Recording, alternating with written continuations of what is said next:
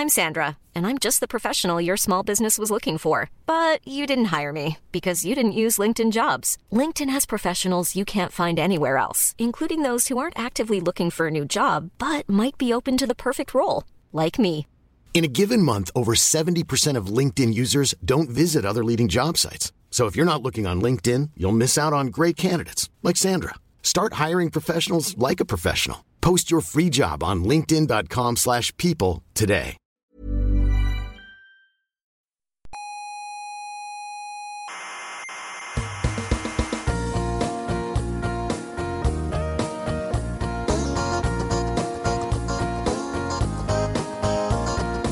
Aquí comienza Coffee Break, la tertulia semanal de la actualidad. Perdona, perdona, perdona. ¿Qué? ¿Que comienza qué? Coffee Break, ¿Y eso qué es Coffee Breaks? una tertulia semanal sobre ciencia. ¿Y de qué materia se habla? Pues de física, química, Sí. astrofísica, Sí. cosmología. ¿Biología también? Sí, también, o sea, Mm. ciencia y Ya. un poco de biología. Pero poco, ¿no? Nada, nada, casi nada, casi nada, no te preocupes. Vale, vale. Básicamente es ciencia. Vale.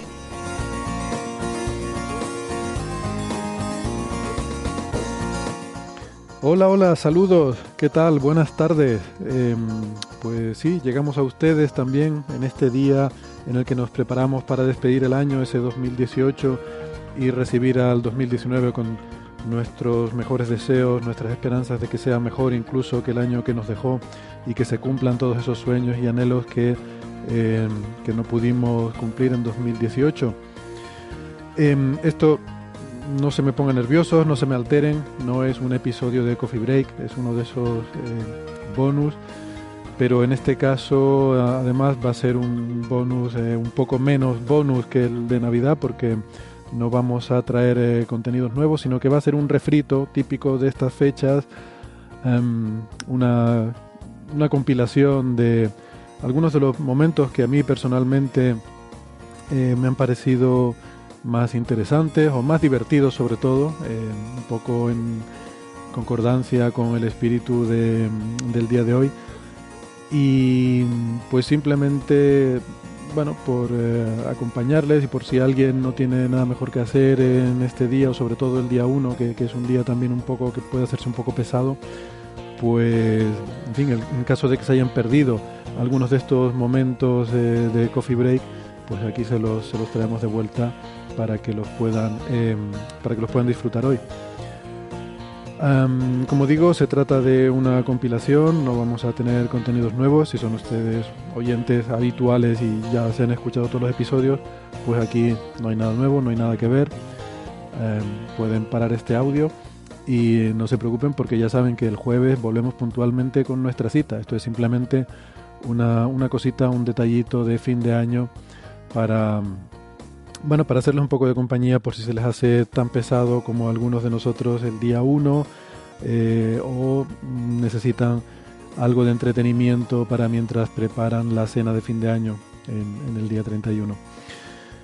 Entonces, como digo, pues eh, he seleccionado algunos de los momentos que a mí personalmente me han, eh, me han parecido más relevantes o sobre todo, como digo, con, con énfasis en lo, lo más divertido. Y, y con esto pues empezamos este, este refrito.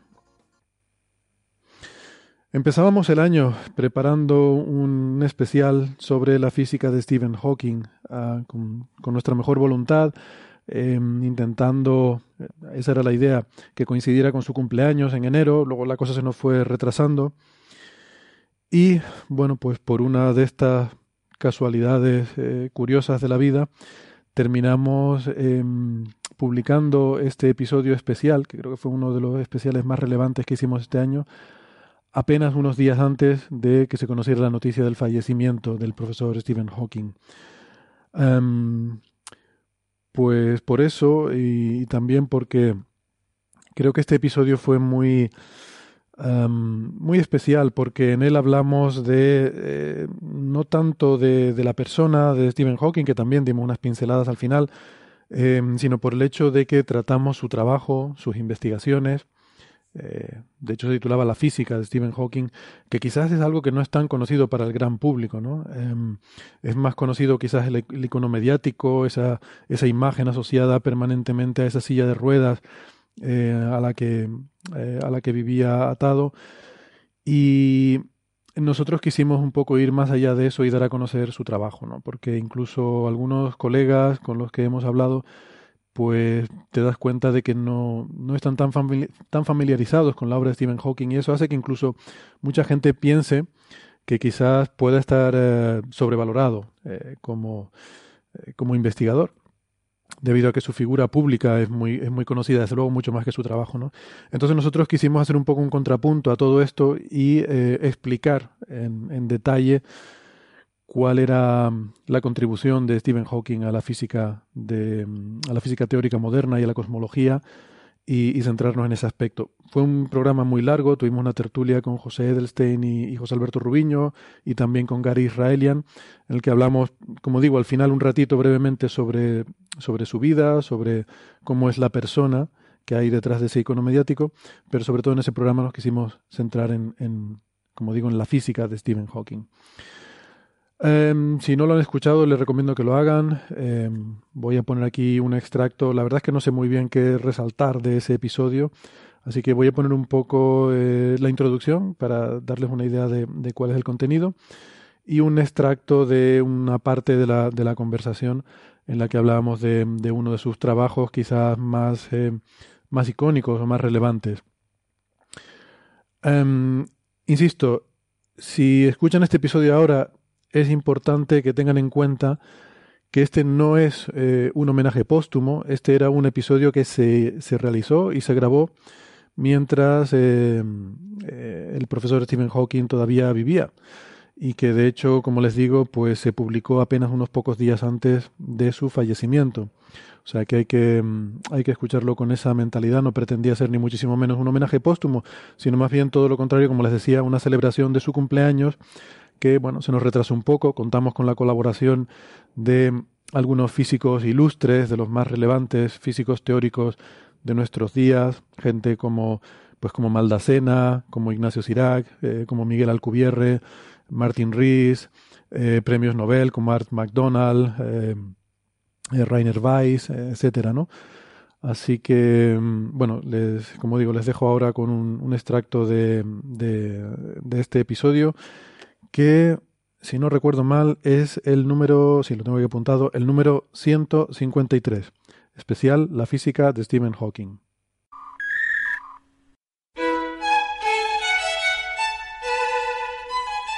Entre los salones majestuosos de la Universidad de Cambridge, Isaac Newton cavilaba sobre el gran misterio de la gravedad. Hoy, 300 años más tarde, otro hombre ocupa ese lugar, paseando por esos salones y desentrañando la naturaleza cuántica de ese mismo fenómeno. Ab philosophiae naturalis principia mathematica, usque ad corpuscula inatris vorticibus creata, tria saecula gravitatis. Coffee Break presenta La física de Stephen Hawking.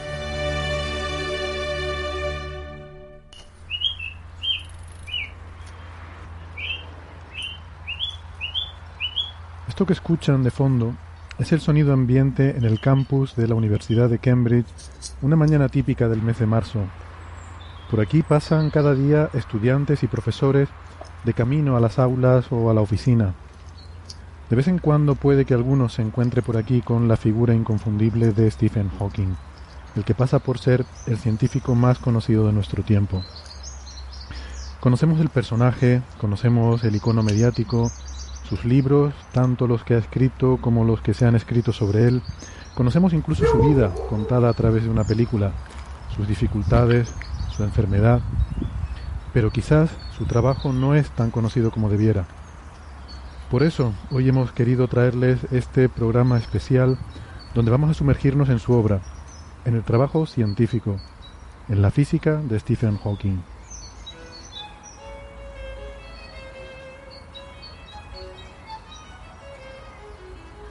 Si me acompañan en este paseo, analizaremos en profundidad sus artículos más relevantes y las contribuciones que ha hecho al estudio de la cosmología y la gravedad.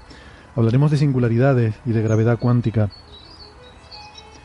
Hoy el coffee break va a ser un poco diferente. vamos a estar un poco más serios de lo habitual, incluso con un tono algo solemne, diría yo, como la ocasión requiere. Nuestra comprensión actual de la gravedad comenzó aquí, en Cambridge, cuando Sir Isaac Newton desarrolló su monumental obra que llevaría el título de Philosophiae Naturalis Principia Mathematica. Trescientos años más tarde, y como cerrando una especie de gran círculo histórico, Stephen Hawking ocupa el mismo puesto, la cátedra lucasiana que en su día ocupó también Newton, y desde esa silla su mente privilegiada desvela secretos sobre la naturaleza cuántica de la gravedad. La semana pasada les propusimos un acertijo. Les dimos un adelanto con una frase en latín que contenía la pista para saber el tema del programa de esta semana. Se ve que era muy difícil porque ninguno de los mensajes que recibimos tenía la respuesta correcta. Todos pensaban que sería Newton, porque efectivamente eh, en esa frase en latín se menciona el principia matemática, pero eso es solo la primera parte. Hay una segunda parte e incluso una tercera de la frase que teje ese hilo conductor desde Newton a Hawking. Vamos a escucharla de nuevo.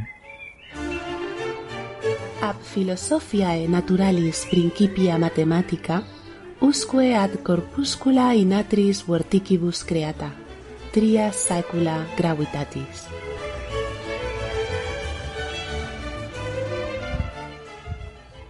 De hecho, esta frase es muy interesante. Espero que en un próximo episodio podamos analizarla en detalle y discutir algunas de sus claves.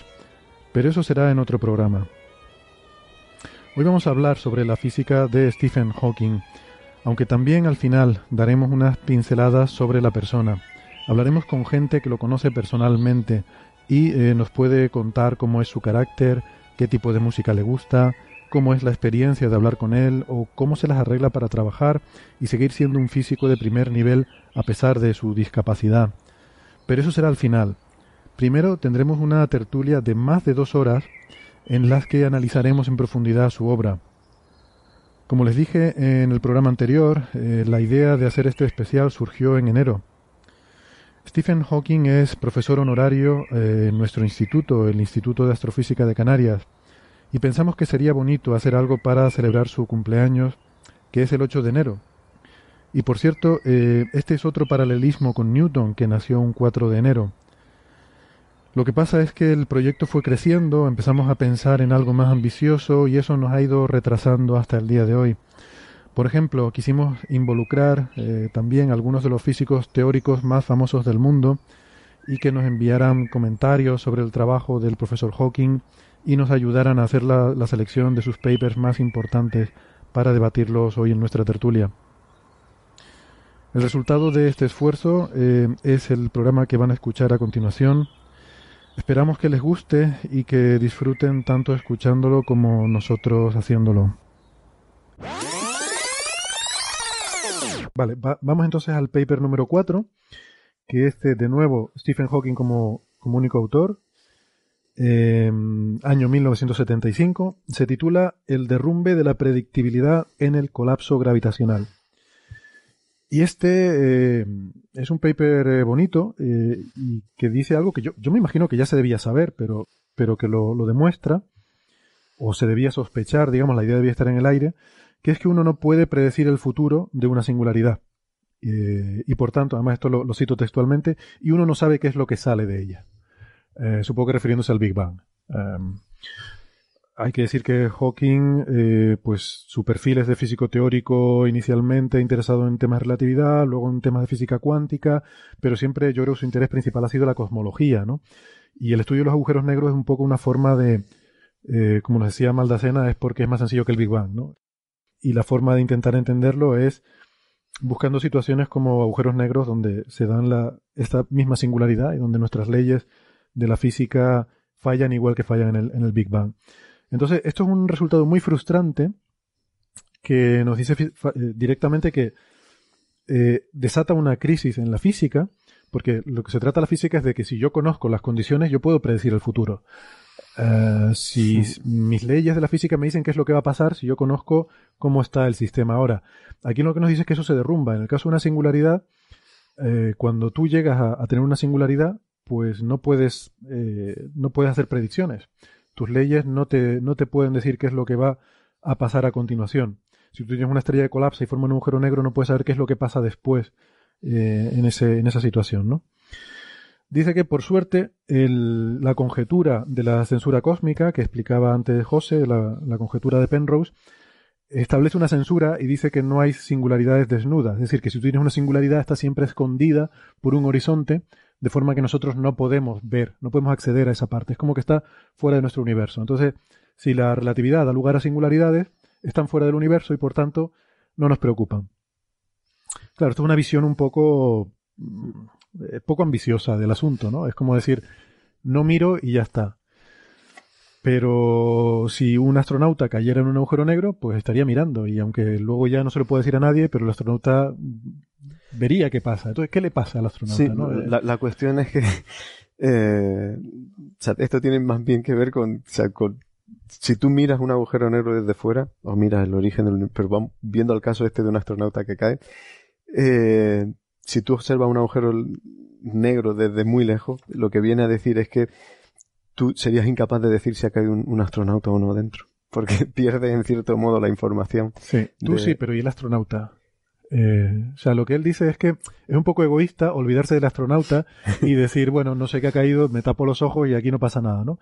Eh, no, pero, hacemos? Pero, pero, pero es, eh, eh, es, más fuerte que eso, es que, es que no puedes decir si ha caído o no ha caído. O sea, un mm. observador que mire de muy lejos el agujero negro no puede reconstruir por la observación eh, que en el pasado se ha tragado un astronauta o se ha tragado cualquier cosa, ese agujero negro. Sí. Pierde, pierde la capacidad bueno, por el de, de, reconstruir. Que, de que no tiene pelos, básicamente. O sea, que sí, caiga eh, lo que caiga ahí dentro, el agujero negro se queda igual, eh, aumenta su área, pero no, no puedes deducir qué es lo que ha caído ahí, ¿no? O sea, Igual que, creo que el punto central del paper, que no, no sé si, si, si, lo mencionaste antes y, y, no, y, estaba distraído, pero es sobre todo, o sea, y por eso, por eso es nuevo, o sea, mucho de lo que está comentando sí podría ser anterior.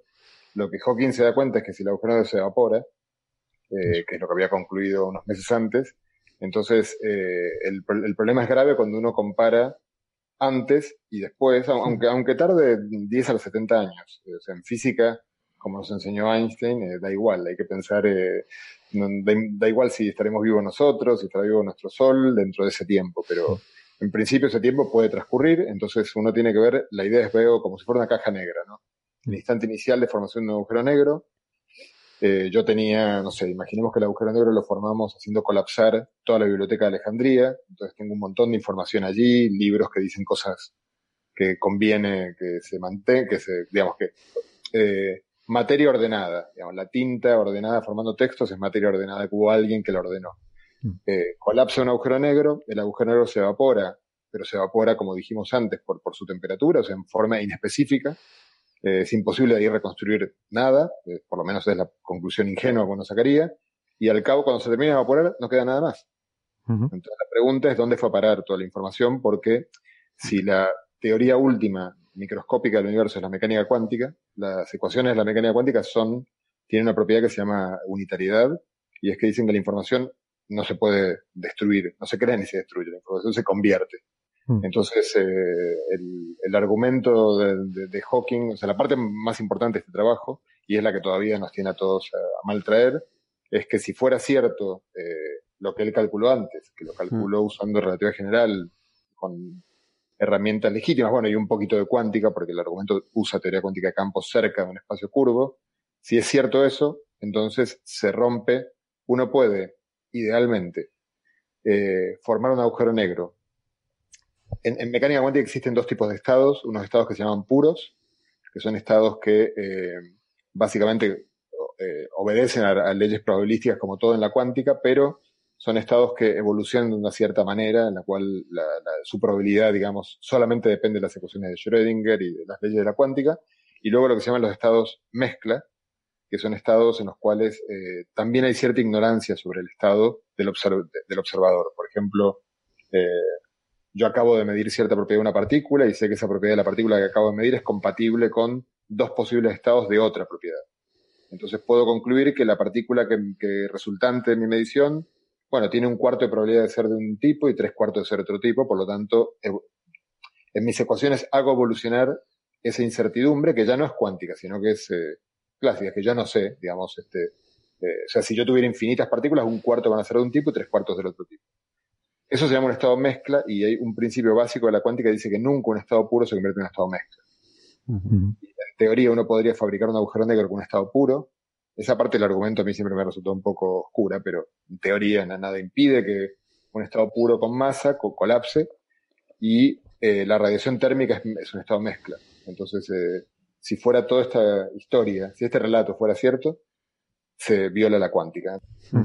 Pues, a partir de allí, ese, yo creo que en, el campo de batalla de la, de la, cuántica y la relatividad general, que tiene 80 años, eh, hay muchos lugares en los cuales se puede identificar las contradicciones entre una y la otra, pero quizás este ha pasado a ser, por lo menos desde que salió este trabajo hace 40 años, el caballito de batalla este, favorito, porque, bueno, porque es un modelo muy sencillo en el cual claramente, si la gravedad es totalmente correcta, la cuántica no puede ser correcta.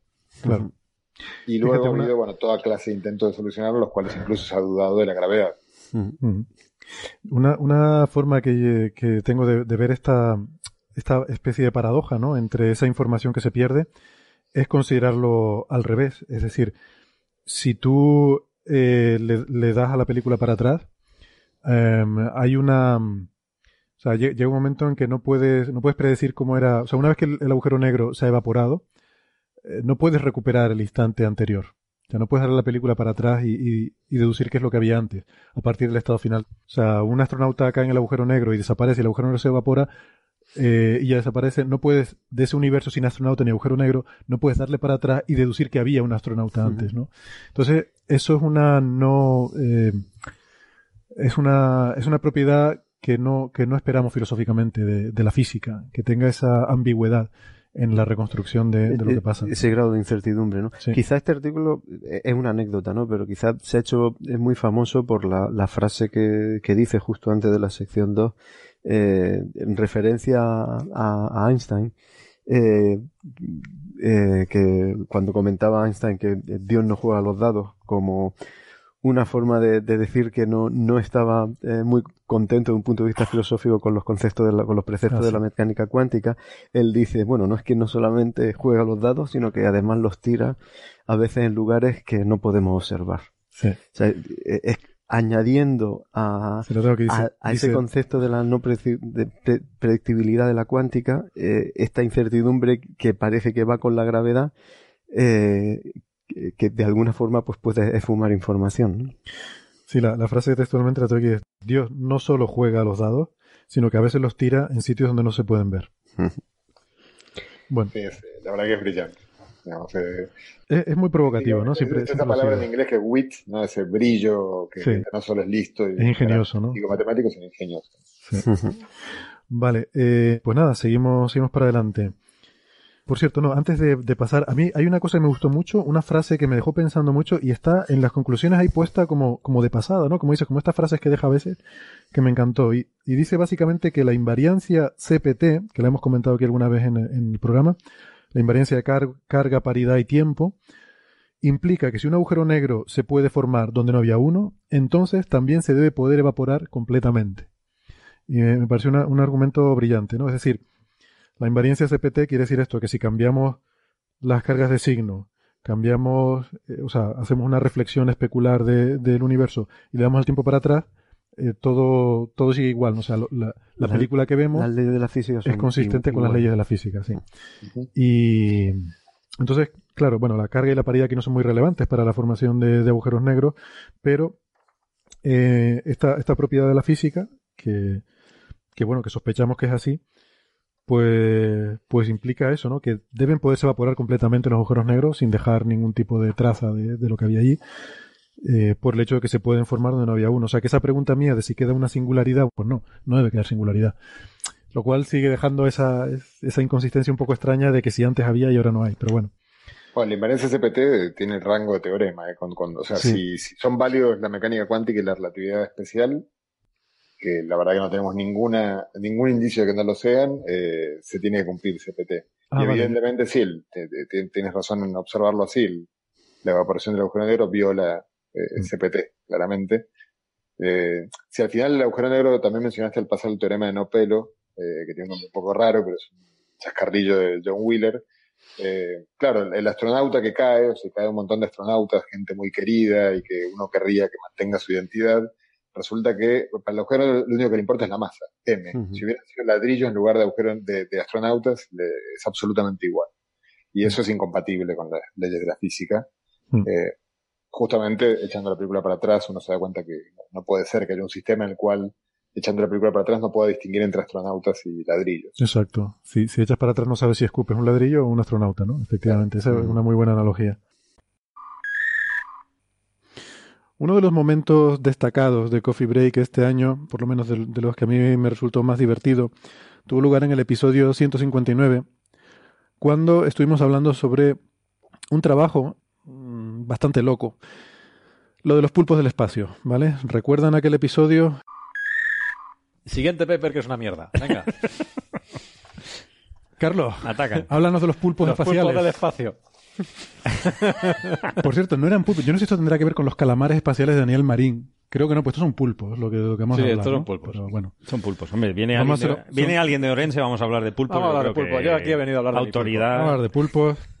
Se lo mandaremos el paper a Daniel a ver si tiene algo que ver con lo que él proponía. Este, o sea, si el paper de los, de los ilurianos era especulativo, no, el es honesto. Es honesto. Es especulativo, pero honesto. Este es especulativo, pero no honesto. Y además te insulta al final, que Sí, está muy bien. además te insulta. Venga, venga. Entonces, es un paper, es, es un review publicado en la em, Progress in Biophysics and Molecular Biology, que Factor de impacto 2. sería, quizás ustedes se sorprendan que un, un artículo de astronomía termine en una cosa que va de biofísica, pero, pero bien, Ya empieza. con razón. Se lo habrán rechazado de otros En 14 todas partes, sitios vamos. antes. Ahora esto se lo han rechazado hasta. hasta... Total. El artículo se llama ah, La causa de la explosión del Cámbrico. ¿se dice Sí, que el cámbrico. Terrestre o cósmica. Tiro, Entonces, tiro, tiro, tiro. A pesar, Está o la sea, música. el título, el título es la, la- la única parte del, del artículo que está equilibrada. A partir de ahí, claramente, yo, a ver, no, lo- no lo he leído con mucha profundidad, pero yo creo que los autores favorecen la, la hipótesis cósmica. Un poco, un poco. La de pulpo espaciales es lo que quiere decir. Sí. Sí. Entonces, este, un po- un- bueno, son muchos autores. De, yo a, a- los primeros no los, no los conozco, pero en la lista de autores hay un apellido que se repite mucho, que es Wickramasinghe. Ujú. Entonces, este Chandra Wickramasinghe es una persona eh, famosa, un pole- famosa y polémica. Entonces, su, su, su hipótesis, por la, o sea, la, la fama le viene de la hipótesis de lo que se llama la pansper- panspermia. Entonces, este Chandra y un astrofísico muy famoso inglés que se llama, o se llamaba Fred Hoyle, eh, bueno, no, no, no propusieron, pero fueron, digamos, los que modernizaron la hipótesis de la panspermia, que ellos lo que dicen es que la vida no se genera, lo- ellos rechazan lo que se llama la abiogénesis terrestre, y es que la vida orgánica se produce a partir de materia inorgánica no viva en la Tierra. Ellos eso no se lo creen, y a cambio eh, proponen una hipótesis mucho más sencilla, y es que la vida viene de, de- quizá de otro planeta, quizá de otra estrella, nadie lo sabe, Del espacio. del espacio, Muy bien. del espacio sideral. Esa, esa hipótesis tiene mucho sentido porque cuando tú ves un cometa se parece mucho a un espermatozoide. Ento- por lo De tanto, ahí lo de la panspermia. básicamente el nivel de razonamiento del paper Es de ese. no va mucho más allá de ese nivel.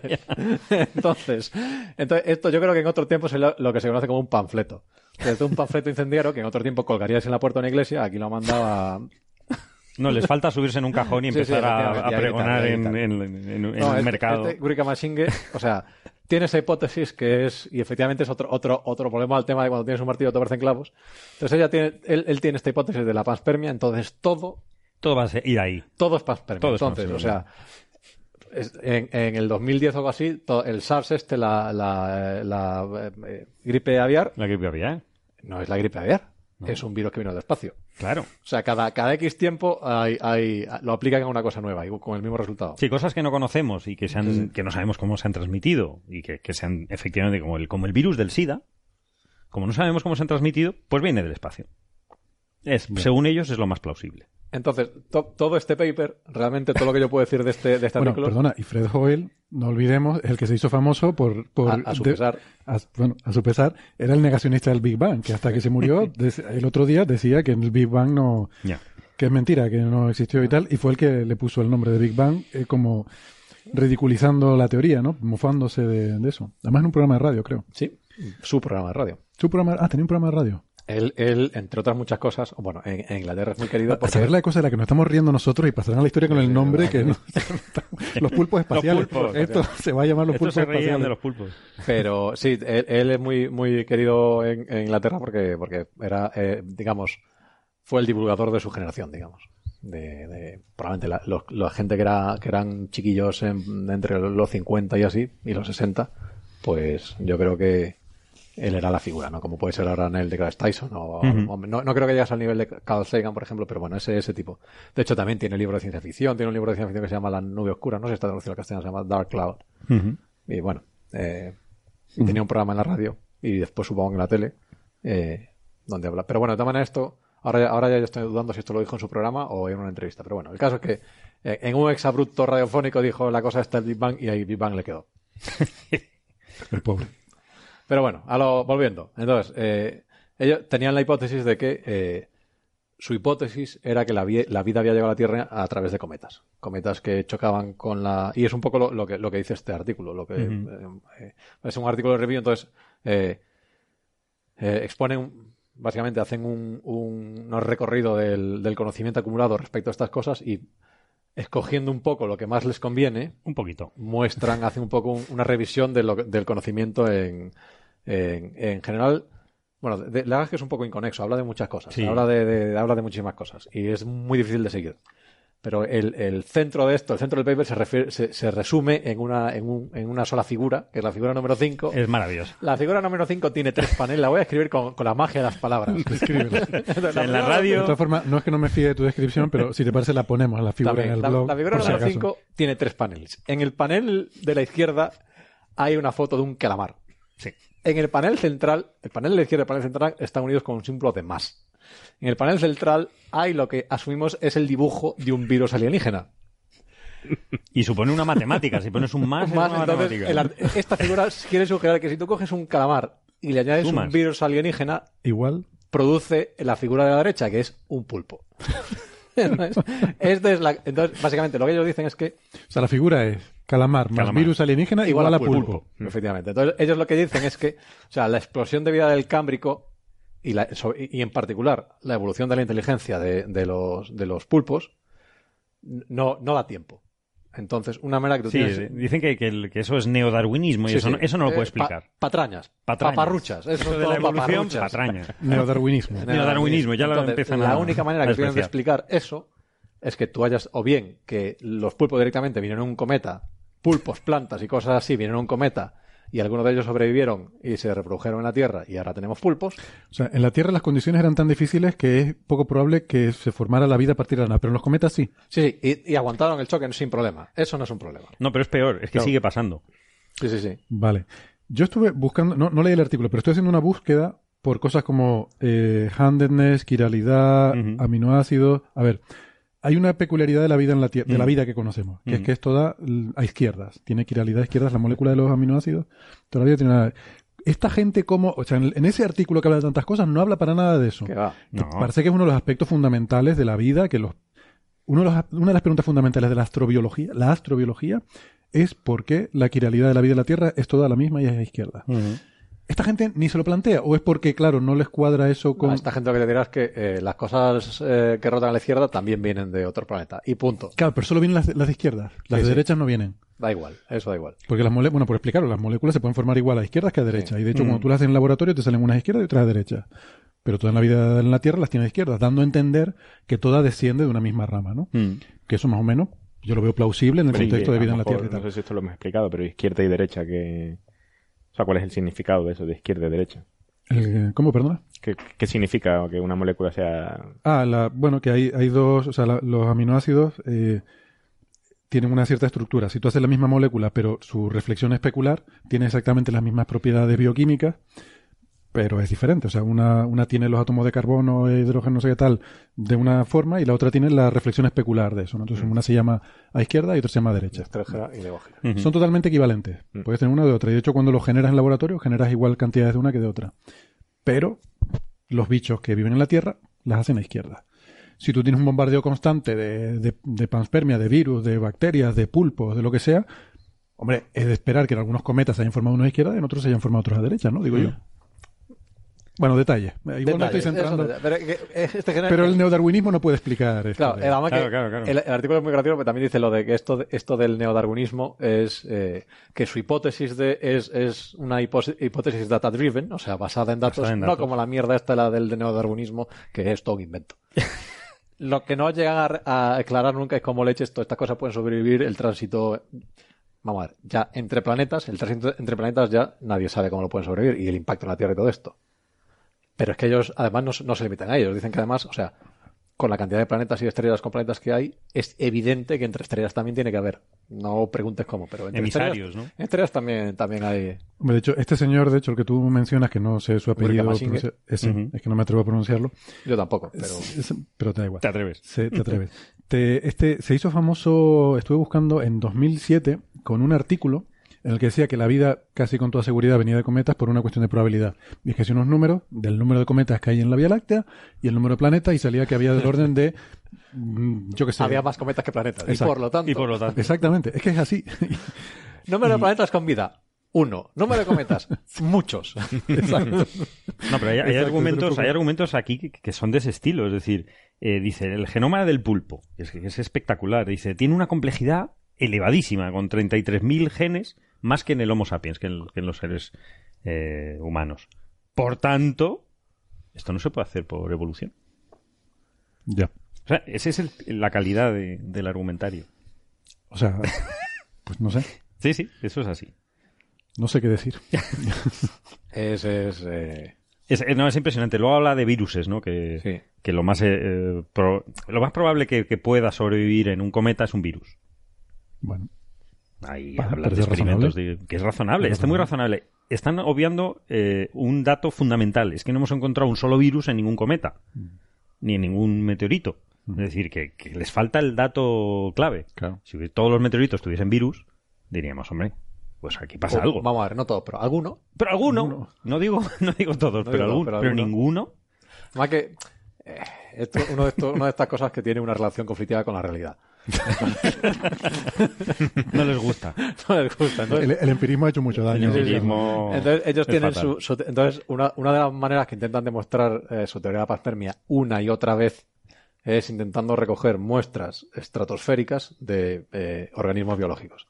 Entonces ellos lo que hacen es mandar globos a 41 kilómetros. Es un- esto es un poco como el señor que se montó un cohete para probar que la Tierra era plana. era plana. Exactamente igual.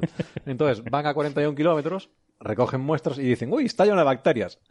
Pero claro, o sea, Luego, lo- lo- la cosa es, pero oiga, que esas bacterias no son extraterrestres, o sea, que, o sea, se sabe que, que hay, hay, o sea, que, el- claro que hay bacterias, claro. que hay bacterias que son hasta No, hay, hay otros Ah, argumentos de, por ejemplo, la, la- la mosca de la fruta, de la famosa, la drosófila. eh, curiosamente, lo- la- su visión no le afecta los rayos ultravioletas. Por lo tanto, Por lo tanto, Pues ya. lo más plausible es que sea Blanco en botella, generado este. de algo espacial Hombre. donde en el espacio necesitas resistir la- los rayos ultravioletas. Pues es una condición necesaria. a ver, pero a ver, Entonces- eso, eso planea, eso planea, plantea el problema de que, que, que cometa han encontrado que estaba lleno de fruta. Pero. Es No, que pues ese- ese es el siguiente paso. Luego hay fruta en los cometas. Luego hay fruta. Es, es- es impresionante. El artículo es impresionante y al final acaba a todo lo alto. Sí, además que es, es- Yo no lo he es- leído, es pero estoy viendo la espectacular. figura según tú estás pasando Es páginas web. espectacular. Cualquier cosa Y que es una vaya a su risa. favor, los tardígrados. Hemos descubierto que es- los ositos estos de agua de- aguantan en espacio. Otro Por argumentado a nuestro favor, ¿no? Oye, premio ruido, que eh, candidato. Sí, ¿lo sí, sí, yo, creo, claramente. yo creo que punto, a- punto alto. Punto eh, alto. De los Tiene fuerza. espacio. Sobre todo el número de, de- de página. Candidato a premio que, o sea, es, es un artículo que yo, a mí me sorprende que las conclusiones ya no estén hechas en to mayúsculas y, y con muchas Y- y chillando, ¿no? Y cada conclusión con cinco exclamaciones detrás. La astronomía es una, es una ciencia que tiene raíces históricas muy profundas y que está eh, íntimamente relacionada con, con la mitología. Em, puede ser la ciencia más antigua de la humanidad y recordemos que nuestros antepasados observaban el cielo de una forma, quizás con menos conocimiento que nosotros, obviamente, pero de una forma mucho más intensa, porque su propia vida cotidiana dependía mucho de lo que pasaba y lo que observaban eh, en el cielo. Entonces, desde este punto de vista, la, la observación del cielo y el desarrollo de la astronomía estuvo siempre muy ligado a la cultura de estas civilizaciones antiguas Y por ello la astronomía y la, arqueo, la arqueoastronomía eh, se ha convertido en una herramienta muy potente para estudiar estas civilizaciones. Es un tema que hemos tratado varias veces en, en Coffee Break, hemos tenido eh, la presencia de expertos como César Esteban, eh, como Juan Antonio Belmonte, como María Rives, y mm, en particular dedicamos un episodio a tener eh, una, bueno, una tertulia con, en este caso con María Rives y Juan Antonio Belmonte y, Carlos Westendorf, ah, en lo que estuvimos hablando sobre eh, esa conexión entre mitología y astronomía y explicar un poco para eh, tener un, cierto conocimiento básico sobre bueno de dónde vienen pues eh, muchas de estas denominaciones astronómicas o em, cuáles son esas conexiones culturales entre varios de estos pueblos, eh, incluso anteriores a los romanos, egipcios, babilonios, sumerios, um, qué conocimiento ha llegado hasta nuestros días sobre cómo ellos veían el cielo. Bueno, entonces existía un dios Marte romano, pero fijaos que era no era un dios de la guerra en origen, era un dios de las cosechas.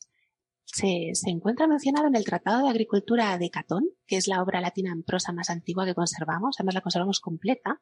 Ahí se le invoca, se le ofrecen sacrificios para pedirle la fertilización del campo, para que proteja las cosechas de, del intemperie, de mal tiempo, y le, ofrecían estos sacrificios de animales. A ver si lo recuerdo, es sos oves vitaurum, suove taurilia. Tengo que, recordar las tres partes. Suove taurilia eran sus porcinos de cerdo, ovis bovinos y taurilia de pues, ternera, vaca, toro.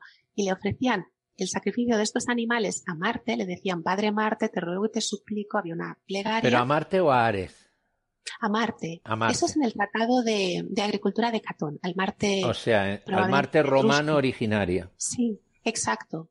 Que después fue ese Marte, dios de las cosechas, el que se usó para asimilarlo a Ares, como dios de la guerra, pero dios de la guerra caótico, dios de la sangre y la violencia, porque está Atenea, Atenea es la diosa de la batalla, de la estrategia, de la sabiduría.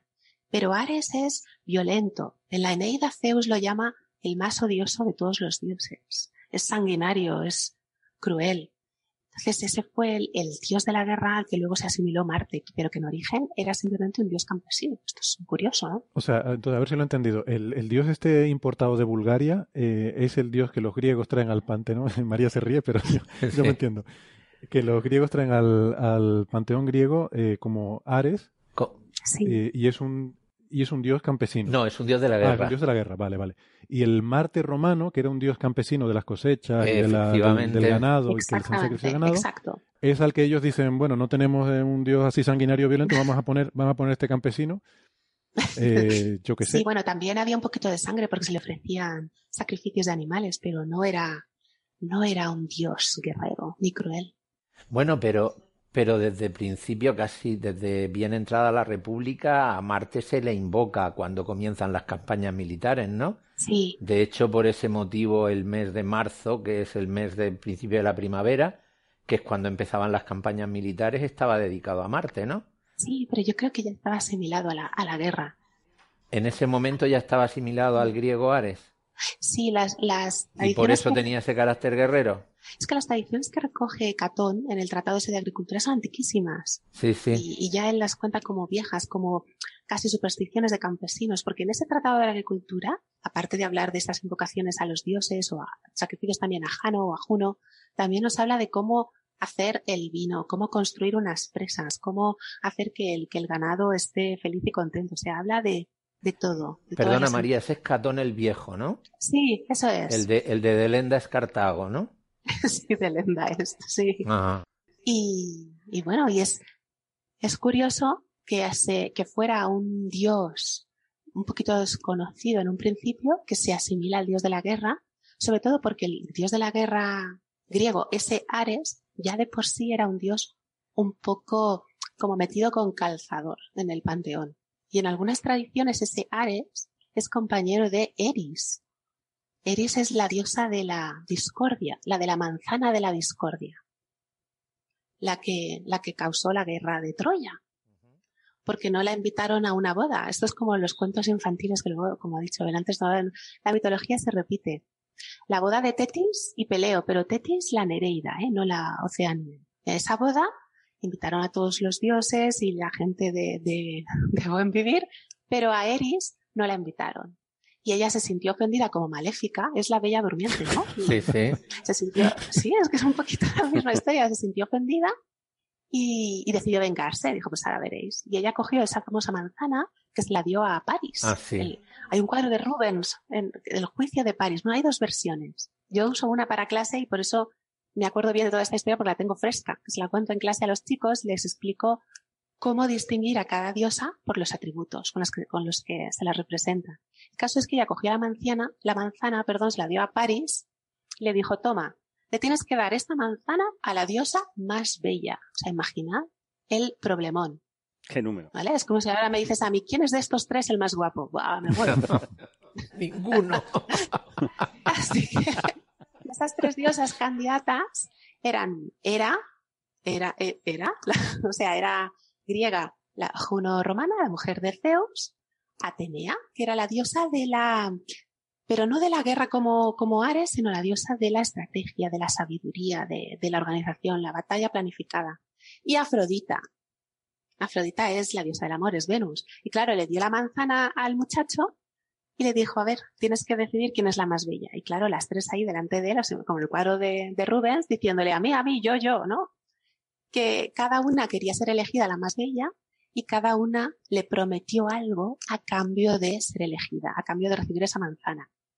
Era, como era la, ¿sabes qué digo? Era, era, era la diosa suprema, ella le prometió, se la elegía a ella, le prometió el poder, el poder y ser un líder. Atenea le prometió ganar todas las batallas y Afrodita, ¿qué le prometería a Afrodita? ¿Qué tenía Afrodita para darle? Le podría poner. El amor de Elena. Exacto, en realidad creo que le dijo el amor de la mujer más bella o el amor de la mujer que tú elijas. Y claro, Paris dijo, esta. y ahí le pidió eh, a Elena y ahí empezó toda la historia. Que Héctor, tú estabas ahí. Claro. El No- hermano no- mayor. No tengo nada que ver. Yo leí, Pero me he ido un poco, esto es como YouTube, ¿eh? que un dios te lleva a otro, un vídeo te lleva a otro, y él se casó con aquel, perdón, me he ido un poco, he Sí, mucho rollo. No, yo recuerdo, eh, leí la Iliada, pero muy, muy jovencito, y recuerdo que me llamaba la atención esa familiaridad entre dioses inmortales, la forma en la que continuamente hablaban unos con otros y otros con unos, ¿no? Que eh, es, es como muy sorprendente porque luego, yo qué sé, por ejemplo, en nuestras tradiciones no, no existe esa, o sea, el, el- el mundo de los dioses es un mundo totalmente desconectado del mundo de los mortales, ¿Ah, ¿no? sí? Pero, sí, ¿no? ¿Dónde? No, ¿No? tú puedes hablar. Vamos a ver, tú estás todo. lo- Tú lo- cada vez que rezas el Padre Nuestro, ¿a con quién estás hablando? O cuando eras niño y hacías lo del Jesucito de mi vida, eres niño como yo. Pero es como ¿Con quién unidireccional estás la, la comunicación, ¿no? O sea, no, no hay historias de que los dioses y los, y los mortales interactúen de forma tan directa como para... ¿Con- cómo- ¿Qué para- interacción, qué interacción más grande quieres que el propio Dios se hizo hombre y bajó a la tierra? Ya, pero eso fue hace mucho tiempo, ¿no? Pero esto es una historia que la diosa le, tanto. le da una manzana a alguien, ¿no? Y Ya, que habla con Para que ellos, que, los utilizan un poco como instrumentos o juguetes, ¿verdad? Sí, exactamente. O sea, daba la impresión de que la, la batalla de Troya era una guerra entre los propios dioses eh, a través de sus eh, avatares en la tierra, Sí.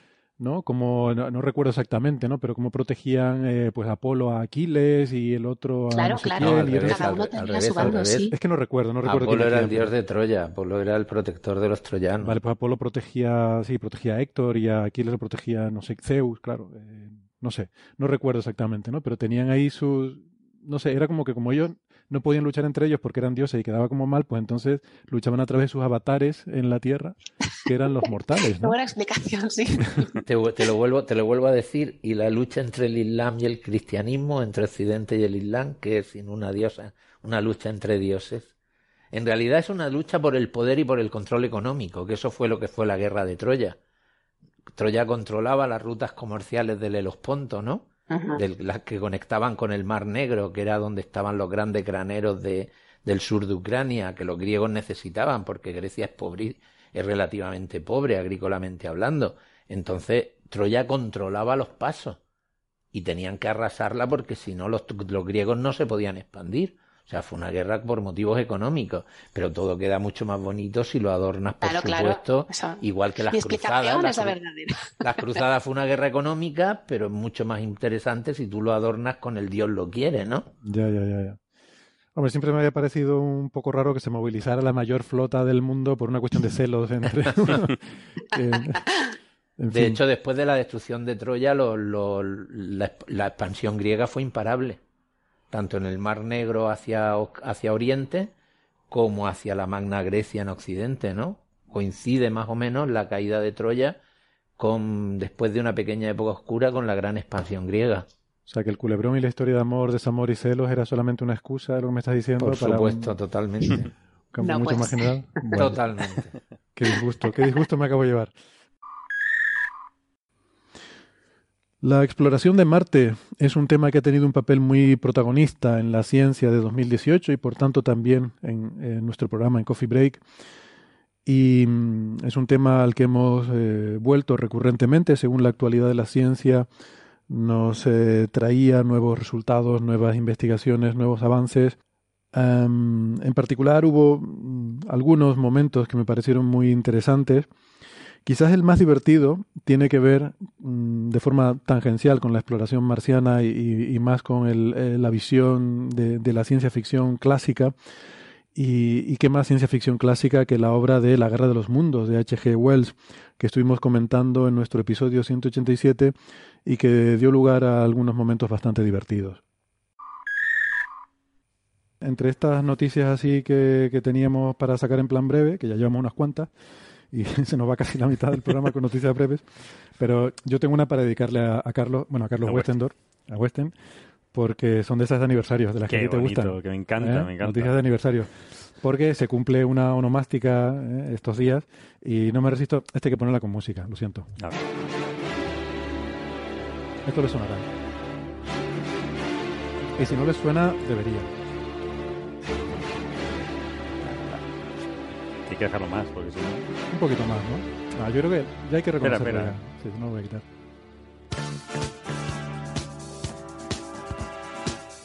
Bueno, seguro que nuestros oyentes ya la versión musiquita. sesentera, ¿no? Eh, ¿Eso qué es? ¿Qué, habéis- qué vais a hablar? ¿De Luis Cobos? A ver, a ver, es que no me puedo creer que tenga semejante incultura. A mí me ha recordado a Rafael. Mira la Por otra, favor. Dios mío, esa es la música de la Guerra de los Mundos, no me fastidien. Sí, La señor, Guerra sí, de los señor. Mundos. Has acertado. Esto es un clásico. Es un clásico. Tarara, Pero faltan las tarara. voces esas extrañas que hay por ahí, cantando. Al final hay voces Al que final hay cantan. voces, ¿no? Yo no sabía. Yo no sabía que al final cantaban voces. No, no había escuchado. Yo Sí. que solo había escuchado la versión instrumental. Yo tampoco la había contechado entera, ¿no? Bueno, esto yo pensaba que era una banda sonora, no es una banda sonora. O sea, La Guerra de los Mundos es una novela y las novelas no tienen música, ¿vale? Ujú. Hombre, existe una película muy famosa de la Guerra de los Mundos de los años 50, quizás. 50, sí. Sara está haciendo un gesto así de- como de discoteca, de baile de Sí, es un poco ochentero esto, ¿eh?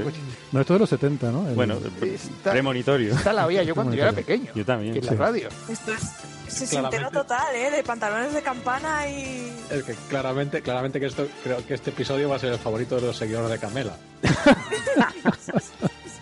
Carmela. Bueno, esto es Jeff Wayne, ¿vale? Eh, está en el año 70. A ver, cronológicamente, primero la novela. La novela de H.G. Wells es del siglo XIX, de finales, mm, es de 1800 Sí. algo, no me acuerdo. Algo, sí. 1800 Finales del, Finales finales del 60 y 19. algo, sí. 1800 mucho. 1800 mucho. Ujú. Y, hombre, es muy impresionante porque fue la primera obra de ciencia ficción en la cual se plantea una, un encuentro hostil entre civilizaciones, ¿no? Sí, de hecho, H.G. Wells es un pionero de Esta la parte ciencia me ficción. ¿no? Sí, Esta era la... Carlos de... Facepalm de Carlos. Esto en la radio hay que describirlo. Carlos está haciendo facepalm, Bernabé ¿Cómo se dice facepalm en español? No sé, llevarse la mano la cara. Abochornado. Bernabé mueve la cabeza siguiendo el ritmo. Por, por favor, por favor, en la foto que ponéis con el podcast que me tapáis los ojos con una tira negra para que no se vea que soy yo. Bueno, seguimos con la historia. Luego, eh, luego vino. En serio, que parece que va a empezar a cantar Rafael de un momento a otro, ¿eh? Malditos millennials. Como broma, como broma está es bien. que. ¿eh? ¿Qué- pero qué- Bueno, venga. ¿Cuántos años tienen ustedes? Lo quitamos ya, venga. Lo quitamos. Lo quitamos. Es que Esta parte me gusta. Está buenísima. Yo espero que tengan los derechos de esto. ¿eh? Ahí, ahí, ahí. Ahí, ya, ahí lo quitamos. Ahí, pues ahí cantaban, Hasta estaba aquí. genial.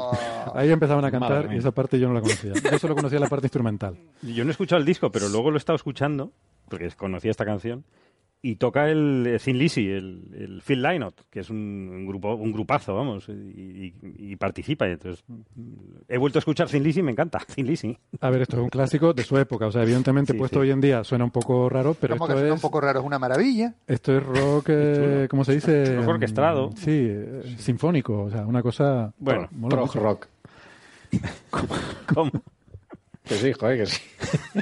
Claro, aquí iba a decir una es- salvajada, pero me lo voy a callar. A ver, A ver, pu- puede ser dos cosas. Esto puede ser prog rock o un caso 1500. O sea, no puede ser, es una de las dos cosas, nada más. yo no sé lo que es un caso 1500, pero bueno. El Casio 1500, el, el, ver. el Tan, órgano tan, que te tan, regalaban en tu primera comunión que tenía un Ah, el poco que hacía- Casio. El Ah, el Casio. Casio. Es verdad. El Casiotones. El Casiotones. El Casiotones de toda la vida. Tan, tan, tan, tan, tan, tan. De hecho, no hace muchos años había un grupo que se hizo famoso porque tocaban todas sus canciones con un Casio. ¿Ah, sí? Madre Sí. mía. Eso es- debe estar en YouTube, seguro. No, no, yo lo que estoy es que tengo que tienes que cambiar de invitados porque no puede ser que traigas a estos millennials que no sepan de dónde viene la música y que se quejen de ella. La verdad que para, para hablar de esta parte tenemos que haber quitado a los jóvenes. Efectivamente. Tenemos que quitar a la gente joven. pero bueno, ¿qué es esto? Insisto, Sí, hombre. A ver, está bien, está bien, está bien porque vosotros cono- conoceréis a H.G. Wells, pero vamos, o sea, justo eso iba a decir, que yo a mí la novela no me queda tal, pero soy suficientemente respetuoso con los clásicos como para decir que aunque esto no es de mi época, la novela de H.G. Wells pues fue una cosa eh, fue una cosa Varias muy novelas. importante. Tiene varias. Hay uno de Sí, Viaje a la Luna La- estupenda. la- Viaje a la maqui- Luna. máquina del tiempo. Máquina La máquina tiempo. del tiempo, por Mm. favor. O sea, son, estamos hablando de clásicos de la ciencia ficción. Pioneros, de hecho. Pioneros. Con Julio Verne, ¿no? Exa- Exactamente. Con Julio Verne, uno de los grandes. Eh, bueno, pues luego eh, esto, mm, realmente la- lo que hizo sobre todo muy popular esta obra de ciencia ficción, que hasta ese momento era más bien de, para la gente del género, fue... pues la música. No, estamos por la No. novela. La, la música viene después. Se ha quedado traumatizado. ¿eh? Sí, sí, sí. Ahora se la va a poner en Spotify y verás. Se la- la voy a poner al final. Bien, bien. Pues eh, luego eh, esto se, se lió, se lió parda cuando Orson Welles, que, que no es Wells, es Welles, Bueno, que, que se parece mucho el apellido, pero no. Orson Welles, eh, en la cadena radio CBS, hizo una, una versión radiofónica de la novela y aquí está el aniversario. Esto es lo que se cumplen Ah, 80 vale, años. En 1938, el, el 30 de octubre, es cuando Orson Welles eh, hizo esta versión para la radio CBS en la que lo narraba, eh, él, pues era un actor, y lo narraba como si fuera un periodista dando información, pues ahí a pie de, ¿no? Eh, con el micrófono a pie de calle, de que habían aterrizado los marcianos y estaban eh, destruyéndolo todo y matando a la gente, ¿no? Em, y claro, ellos eh, ponían un mensaje, ¿no? Salteado de que esto era una ficción radiofónica, pero claro, la gente que sintonizaba entre un mensaje y otro no se enteraban y pensaban que estaba ocurriendo en realidad. Además, el programa empieza diciendo esto es un que, lo, que estuve viendo el programa, por cierto, Mm. que está en el link que tú mandaste, y empezaba diciendo esto es una representación de la novela de H.G. Wells, bla, bla, bla, bla. Ah, pero esa parte no la oye nadie. No, por lo visto que no. Claro, mucha gente se lo perdía. Y además es que estaba muy bien hecho, porque no lo hacían como una, como una novela, sino que lo iban haciendo interrumpiendo la programación de la radio. O sea, estaban dando música, que no era esta música que pusimos, sino otra cosa. De hecho, Era creo- música. Era música. Era música. Creo que estaban Yo poniendo... es que la próxima vez que me invites voy a venir con un Kalashnikov, que lo sepas. ¿eh? No, la, la próxima... Esto, hacemos un coffee break entre nosotros tres y ya está. Y dejamos fuera a Carlos y a Sara. Sí, sí, sí. De ¿Sois, hecho, capaces de de hecho- poner, sois capaces de poner Boniem o algo así. Hombre, un eso, respeto, eso ¿eh? es música clásica. De, de hecho, podéis hacer un coffee break entre vosotros tres sin micrófonos y ya salimos.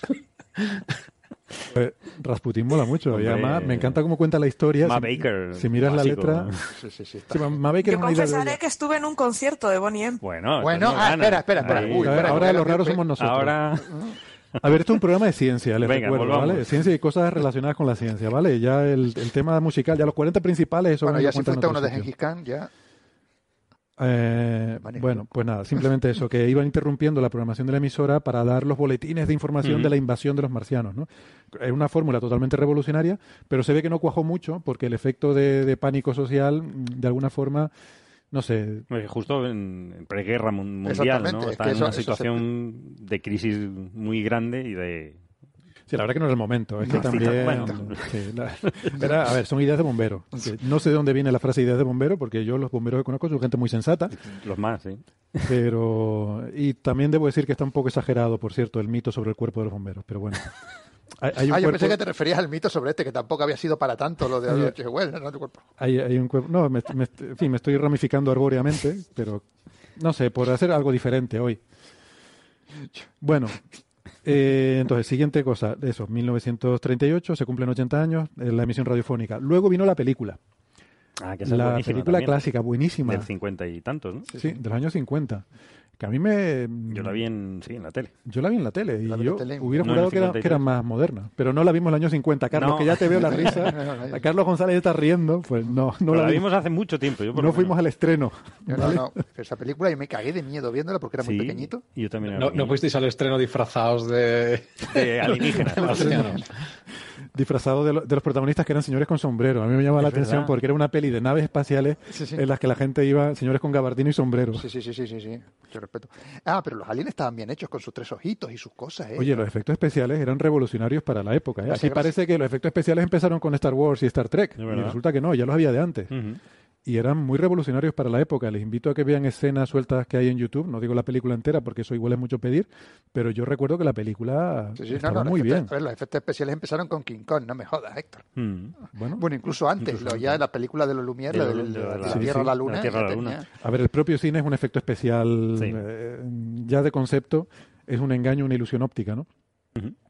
Y, pero vamos, los de esta peli estaban bastante bien, o sea, No, no, sí, molaban bastante. Me gustaba mucho el ruido que hacían los rayos láser. sí, Bueno, rayos láser no, los rayos de plasma los que rayos de lanzaban los- fuego, ¿no? Lanzaban- rayos de fuego, sí. una cosa hacía un, un ruido muy En la chulo. novela hablaba de rayos de fuego o algo Sí, así. sí, era un ruido muy chulo que hacían y, y daba miedo. ¿eh? A mí me daba miedo cuando era pequeño, ahora lo veo y no tanto, pero... eh, Hay una escena que, que es muy impactante cuando va el cura, va un sacerdote, Ah, sí. sale ahí con la Biblia para acercarse a lo- la nave de los marcianos, ¿no? Y va a ir rezando y tal, y es una escena así con tensión que parece que va a pasar algo ahí irrelevante y lo cogen y lo fríen. Claro. O sea que, Hombre. no, Oye, que- es que, que- es que que no se había dado cuenta de que los tipos eran Pero eso- hinduistas, contra. Parece mentira que no Claro, no- es que, no, Western dice que esperabas, pero es que eso, eh, en las películas eso no era habitual. O sea, normalmente cuando había una escena a la que le daba un dramatismo es porque iba a pasar algo importante, ¿no? Eh, y luego, hasta Indiana Jones, no hay una escena así, la famosa escena la de Indiana famosa. Jones del encuentro con el, ¿no? el espadachín. Y, spoiler, voy a hacer un spoiler de Indiana Uf. Jones, por favor, si no lo han visto. En la primera peli de Indiana Jones hay una escena que se encuentra con un espadachín que empieza a hacer virguerías con una espada y entonces eh, Indiana Jones saca la pistola y lo mata, ¿no? O sea, me estás Con lo cual- comparando a un sacerdote con una Biblia a un espadachín asesino que quiere matar a Indiana Jones. estoy comparando una escena que se plantea como que va, va a ocurrir Sí, algo va- ahí interesante Héctor, luego Héctor, me has ofendido. se genera una tensión, una carga dramática De en la escena que luego se resuelve de una Se forma trivial Rápidamente. y es cómico. O sea, la escena resulta cómica, además en el Pues a caso mí de me la dio Guerra de los miedo. Mundos, porque está envuelta, exactamente, está envuelta en una tensión dramática y luego tiene una liberación que es casi cómica, ¿no? Pero mm, a ver, que no es que nos haga gracia que, que maten a un cura, ni, ni a un espadachín, no, en fin, son, son cosas que no, No, te No hacemos a mí me- apología. oh, me parto la risa. no hacemos, Me parto la caja de la risa. no hacemos apología de la violencia, pero, No la harás tú. pero que contrasta, yo no la hago. Aquí cada uno es responsable de sus eh, de las cosas que dicen. O sea, Carlos González y Sara nos están mirando como diciendo ¿qué ha pasado hoy? "Sarta Bueno, de tonterías está diciendo esta gente". Se supone que este es un programa de ciencia. ¿Qué estamos haciendo hablando de esto? Lo voy a dejar ya porque además Pero estamos, es divertido. Estamos hablando de Mola cine montón, y seguir, no- seguir. va a venir el amigo Alberto Corbí y nos va a dar caña en Twitter por la cantidad de barbaridades que estamos diciendo sobre cine. Así que lo voy a dejar aquí ya. Yo solo estoy diciendo la cronología de la Guerra de los Mundos. han ¿no? nombrado que H.G. Wells luego se convirtió en un... Bueno, luego, o por aquel entonces ya estaba empe- empezando a convertirse en uno de los directores de cine más grandes de todos los tiempos. Orson Welles. Sí. No, Orson no Welles. H.G. Wells. Ay, dije H.G. Wells. Perdón, Orson Welles, perdón. Uy, uy. Orson Eh, Welles. Claro, me se ha ido la olla. Es que Perdón. Orson Welles fue el de Ciudadano Kane. Es que Sí. en el almuerzo yo estaba comentando Sí, sí. esto ayer con Carlos Weston y digo, pero ¿qué, qué cantidad de, De Wells hay por ahí. de Sí, porque yo decía, está H.G. Wells, está Orson Welles y Orson Welles, el director. Y me decía Carlos que no, que son el mismo, el director y el No. Perdón, he confundido a H.G. Wells con Orson Welles. Lo siento, eh, metedura de pata de... No Bueno, pasa nada. Una mala tarde la puede tener cualquiera. Es un lío. chiquito. es un lío. Eh, pero sí, efectivamente, fue el director de eso, de Ciudadano Kane, de, de, no sé, películas de estas así, sí sabe así míticas. Eh, La dama de Shanghái y unas cuantas más. Luego vino, en los años 70, la adaptación musical, que yo pensaba que era una banda sonora, que es lo que hemos estado escuchando, de eh, Jeff Wayne. esta, este rock eh, Habría sido un sinfónico. puntazo que hubiese sido Jay- Jay- John Wells. Jeff Wells. Jeff Wells. Jeff Wells habría sido un puntazo. Pero, pero mira, también empieza por W. Sí, pero y un falta un poquito ahí para. Pues no, esto es bastante posterior del año 70. Creo que el 73 o algo así. A ver si lo tengo apuntado por aquí, no me acuerdo. Eh, Bueno, no, no lo tengo La apuntado. guerra de los mundos superstar. Un Y ya ahí termina la cosa. Ahí termina la cosa porque luego, si uno se pone a tirar del hilo, se encuentra con una película con Tom Cruise. Eh, no, no, esa película no no, existió. no, No, no, no, no, no nos interesa. no, esa película no, no nos existió. interesa. Estás mintiendo, O- Héctor. Eso son fake news. Esa película no existió Esos son porque te estás news. inventando eso. Porque todos deseamos que haya una película La Guerra de los Mundos que la dirija Steven Spielberg y que sea una gran película. Así que no te inventes rollo. Pero no ha llegado. Vale, No ha llegado, esa no ha película no ha llegado, no existió esa película. Luego también creo que hay una versión también del propio Jeff Wayne de la música esta, la versión musical de Next Generation, no sé qué. No, esas cosas no, eso no existe. Fuera, fuera. No, no es. Tenía que quitarle el ordenador, ¿eh? Pues es el, becario nuevo que tenemos de técnico Ah, de sonido es verdad. que se ha puesto creativo. Déjalo ya, niño. Deja ya los ruiditos. Para los que no estén viendo esto, les quiero decir que Héctor está hablando solo. Que no, que no. Que es un becario bueno, que tenemos. Volviendo a hablar de una cosa que le interese a alguien. Venga. el- Otra cosa interesante de H.G. Wells, no, no solo escribió un montón de libros de ciencia ficción y fue, bueno, no fue pionero, pero fue, digamos, uno de, uno de los pioneros Uno de la ciencia ficción. También fue pionero de, de los wargames. O sea, H.G. Wells publicó un libro que se llama Little Wars, A Pequeñas Guerras, que es un conjunto de reglas para simular eh, conflictos armados con, mini- con, con toy soldiers, con miniaturas de, de juguete. Y, y es, si no el primero, uno de los primeros eh, de estos juegos, que después evolucionaron a, a Warhammer y a 50.000 cosas, que terminaron siendo en, en los juegos de rol que tenemos Luego ahora. me llaman a mi friki. Vaya, vaya. Bueno, bueno. Pero estos son juegos físicos, no de ordenador. No, no, sí lo sé, lo sé que son físicos. El, son el- físicos. el libro, el libro, el título del libro también es, es un reflejo de su época. Pues el título, el libro se llama eh, Little Wars, Pequeñas Guerras, un juego para niños de 12 años a 150 y, para las más listas de las mujeres a los que les gustan los eh, libros y Uh. juegos de niños. Uy, lo que ha dicho. Bueno, bueno. Facepalm. Que Tenía pare que ya. decirlo, es que tenía que Para decirlo. ya, deja ya los ruiditos. Estate quieto. Eh, el becario. Y es de 1913. Es ese libro. 1913. Bueno, hay que poner las cosas en el contexto de, de su época, ¿no? Siguiendo con el tema de Marte y ahora ya sí un poco más en serio, eh, sin duda uno de los momentos más emotivos del año ha sido el, el seguimiento del aterrizaje de la, misión, de la misión InSight sobre la superficie del planeta rojo. Siempre es una, una maniobra muy delicada, muy difícil. La misión InSight sabemos que había tenido em, en el pasado algunos problemas, algunos retrasos. Es una misión que, que, bueno, que ha tenido una historia un poco turbulenta, em, pero que todos tenemos muchas esperanzas de que nos aporte información muy, muy relevante y sobre todo muy, muy ortogonal eh, con respecto al planeta rojo, porque se va a centrar en estudiar su interior, algo de lo que sabemos muy poco y que es muy relevante por diferentes motivos. Vamos a repasar eh, esos momentos y el seguimiento que hicimos de, de ese amartizaje. Eh, bueno, les quiero decir que no vamos a hacer tampoco un repaso muy exhaustivo de lo que es la misión de Insight, porque ya lo hicimos en su momento cuando despegó. Eh, despegó el 5 de mayo, coincidiendo con la fiesta nacional mexicana, eh, obviamente, porque es un- una muy buena fecha para hacer cualquier cosa. Eh, y entonces en ese, en ese momento, en nuestro episodio 162, estuvimos hablando sobre esta misión, sobre los instrumentos que va a llevar, que es interesante porque es la primera misión geológica de precisión que mandamos, a, en este caso a Marte. Eh, había habido intentos anteriores con las Viking, pero no habían tenido éxito. Y ahora por primera vez llevamos un sismógrafo de gran precisión. Hay, hay tres instrumentos básicamente, no, no vamos a entrar en detalles, pero son el sismógrafo, el um, uno para ¿Taladro? medir rotación, Bueno, sí. Sí, y el taladro que va a medir flujo de calor, como el, el calor se propaga desde, desde el interior. Y nos va a dar información sobre la geología y la formación de, de Marte, ¿no? La estructura interna, que no Sí. tenemos. No tenemos ni idea y es interesante porque es muy diferente a la Tierra, ¿no? Marte está, se supone que muerto geológicamente. Se Eh, supone que se quedó como congelado el estado interior. Pero de todas formas, o sea, esto va a dar muchas pistas de cómo se formó la Tierra también. Y cómo estarían formados internamente exoplanetas que solo medimos su radio, su masa. Esto es importante. Y a, a mí me interesa mucho el tema del magnetismo, ¿no? Sí, Eh, claro. cómo- porque sabemos que además tiene implicaciones muy importantes para exobiología e incluso para la propia biología terrestre, porque hace 3.000 millones de años Marte era, era un vergel, era, bueno, un vergel no, era muy, Agua tenía en la superficie. tenía buena abundancia, una atmósfera densa, era más cálido y todo eso lo perdió, ahora lo sabemos, desde el año pasado con la misión Maven, que lo perdió por la actividad solar, que le arrancó la atmósfera y a partir de ahí todo fue una cadena de, de circunstancias que llevaron al estado actual del planeta. Entonces, la gran diferencia, por qué eso pasó en Marte y no en la Tierra, es porque la Tierra tiene una protección magnética que Marte no tiene. Y eso todo tiene que ver con el interior, con la geología de- Sí. del planeta, ¿no? Así que todo ese tipo de preguntas son las que están en el aire ahora mismo.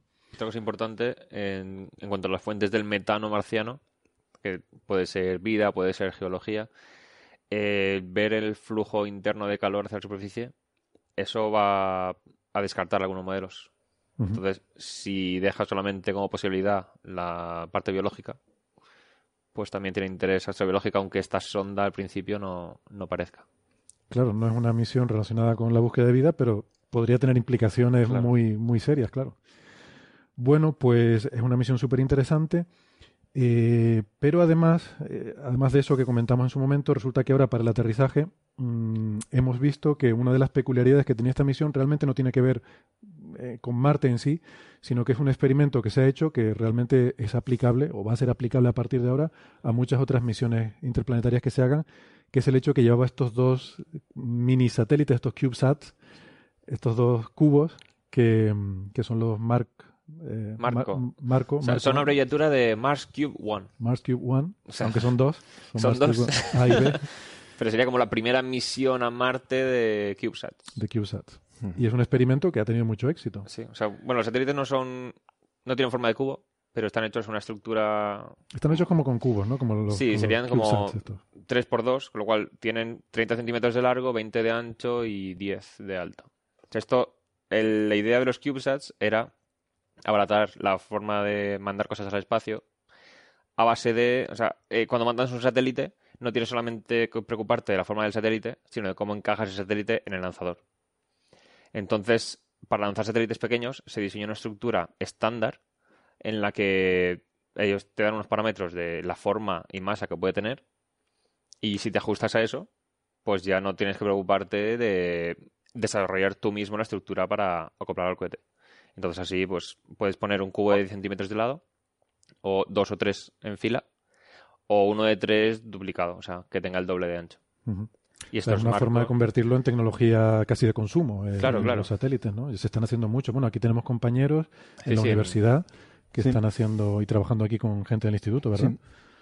No sé si, si tú eh, tienes relación con alguno de estos. Eh, bueno, no, eh, no directamente, pero sí habíamos estado eh, considerando la posibilidad de, de desarrollar uno de estos satélites que se pueden utilizar para observación de la Tierra, por ejemplo, o incluso estábamos planteando de utilizarlos como calibradores para experimentos de microondas.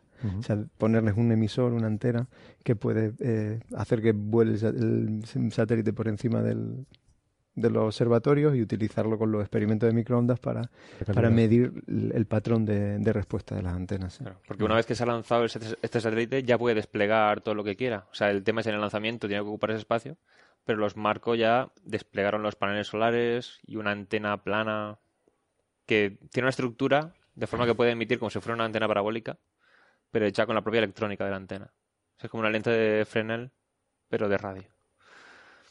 Seguro que le ha quedado muy claro a todo el mundo. Bueno, es Pero bueno, una es lente importante. plana, pero que como si fuera una parábola en, Sí, que se puede hacer. Claro. Con electrónica se puede hacer que funcione como una, como una parábola, siendo una antena plana, con lo cual es más fácil de, de, de hacerla y de llevarla en estas misiones. Sí, hay que imaginarse una, una parábola, digamos, como sólida por dentro, eh, a la que le vas cortando por secciones y vas haciendo como círculos, y cada uno de los círculos tiene su propia curvatura, la propia de la parábola, pero los aplanas todos los círculos, y entonces tienes una estructura plana en la que por eh, círculo la sección va siendo ligeramente curva, y entonces es como si hubieras levantado la estructura, la tienes plana, pero como si la levantaras en 3D, sería la estructura parabólica. Bueno, entonces estos CubeSat Marco que lleva la misión InSight se iban a usar como repetidores, o sea, bueno, se han usado de hecho como repetidores de señal, ¿no? Pero esto porque cuando llega la sonda a Marte, o sea, la preocupación principal de la sonda es aterrizar bien. No puedes ponerle un- una antena parabólica que transmita todos los datos en alta calidad porque eso interfiere en el funcionamiento. Claro, eso tiene que ir metido dentro de una caja del escudo térmico Claro, tiene que todo estar y pasando por la reentrada. por todo. llevarse un montón de golpes, de aceleraciones y... Claro, entonces lo que hacen es emitir en onda corta, o sea, UHF, y eso lo capta una de las sondas de Marte que están orbitando Marte, y luego ya lo reenviaría eso a la Tierra. ¿Qué pasa? Que no todas las los satélites que hay orbitando Marte que se pueden usar para esto, no todos tienen la capacidad de reenviar directamente, porque además hay que convertirlo a otra frecuencia diferente para mandarlo a la Tierra. Y hay algunos que lo que hacen es lo registran y luego, una hora más tarde o así, ya enviarán los datos a la Tierra. Y además tiene que coincidir que pase por encima de donde está aterrizando la sonda. Es más complicado. Hay que coordinarlo todo mucho. Que de hecho estaba coordinado porque los marcos no se sabía si iban a funcionar o no. O sea, es la primera vez que se manda mini satélites así al espacio interplanetario. No se sabía si la radiación los iba a desactivar o qué. Entonces lo que han hecho estos marcos es recibiendo directamente la señal de la sonda, que como era iba en todas direcciones, pues no iba a ser captada solamente por el, por el orbitador. Ellos directamente la convertían a la banda X, que se llama, otra banda de radio, y la mandaban a la Tierra con más potencia.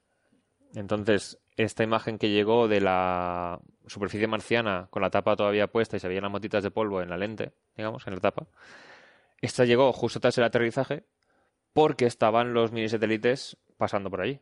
Si no, habría que haber esperado a que pasara el orbitador y hubiera habido unas horas ahí que no se sabría que habría si había pasado. llegado todo bien o no. Lo- Luego te cuento una Qué- anécdota qué sobre curioso. Si puedo meter otra anécdota, que Sí. no sabía que, que comunicaban con la Tierra con la misma banda de X, que es la que mide Quijote, la, la banda de Sí. baja frecuencia de Quijote. Sí, sí. la Bueno, de eh, esa banda se usa mucho en misiones interplanetarias, ¿no? Y, Eh, en esa radioastronomía. banda X. En, en radioastronomía y, y en- incluso en televisión por satélite.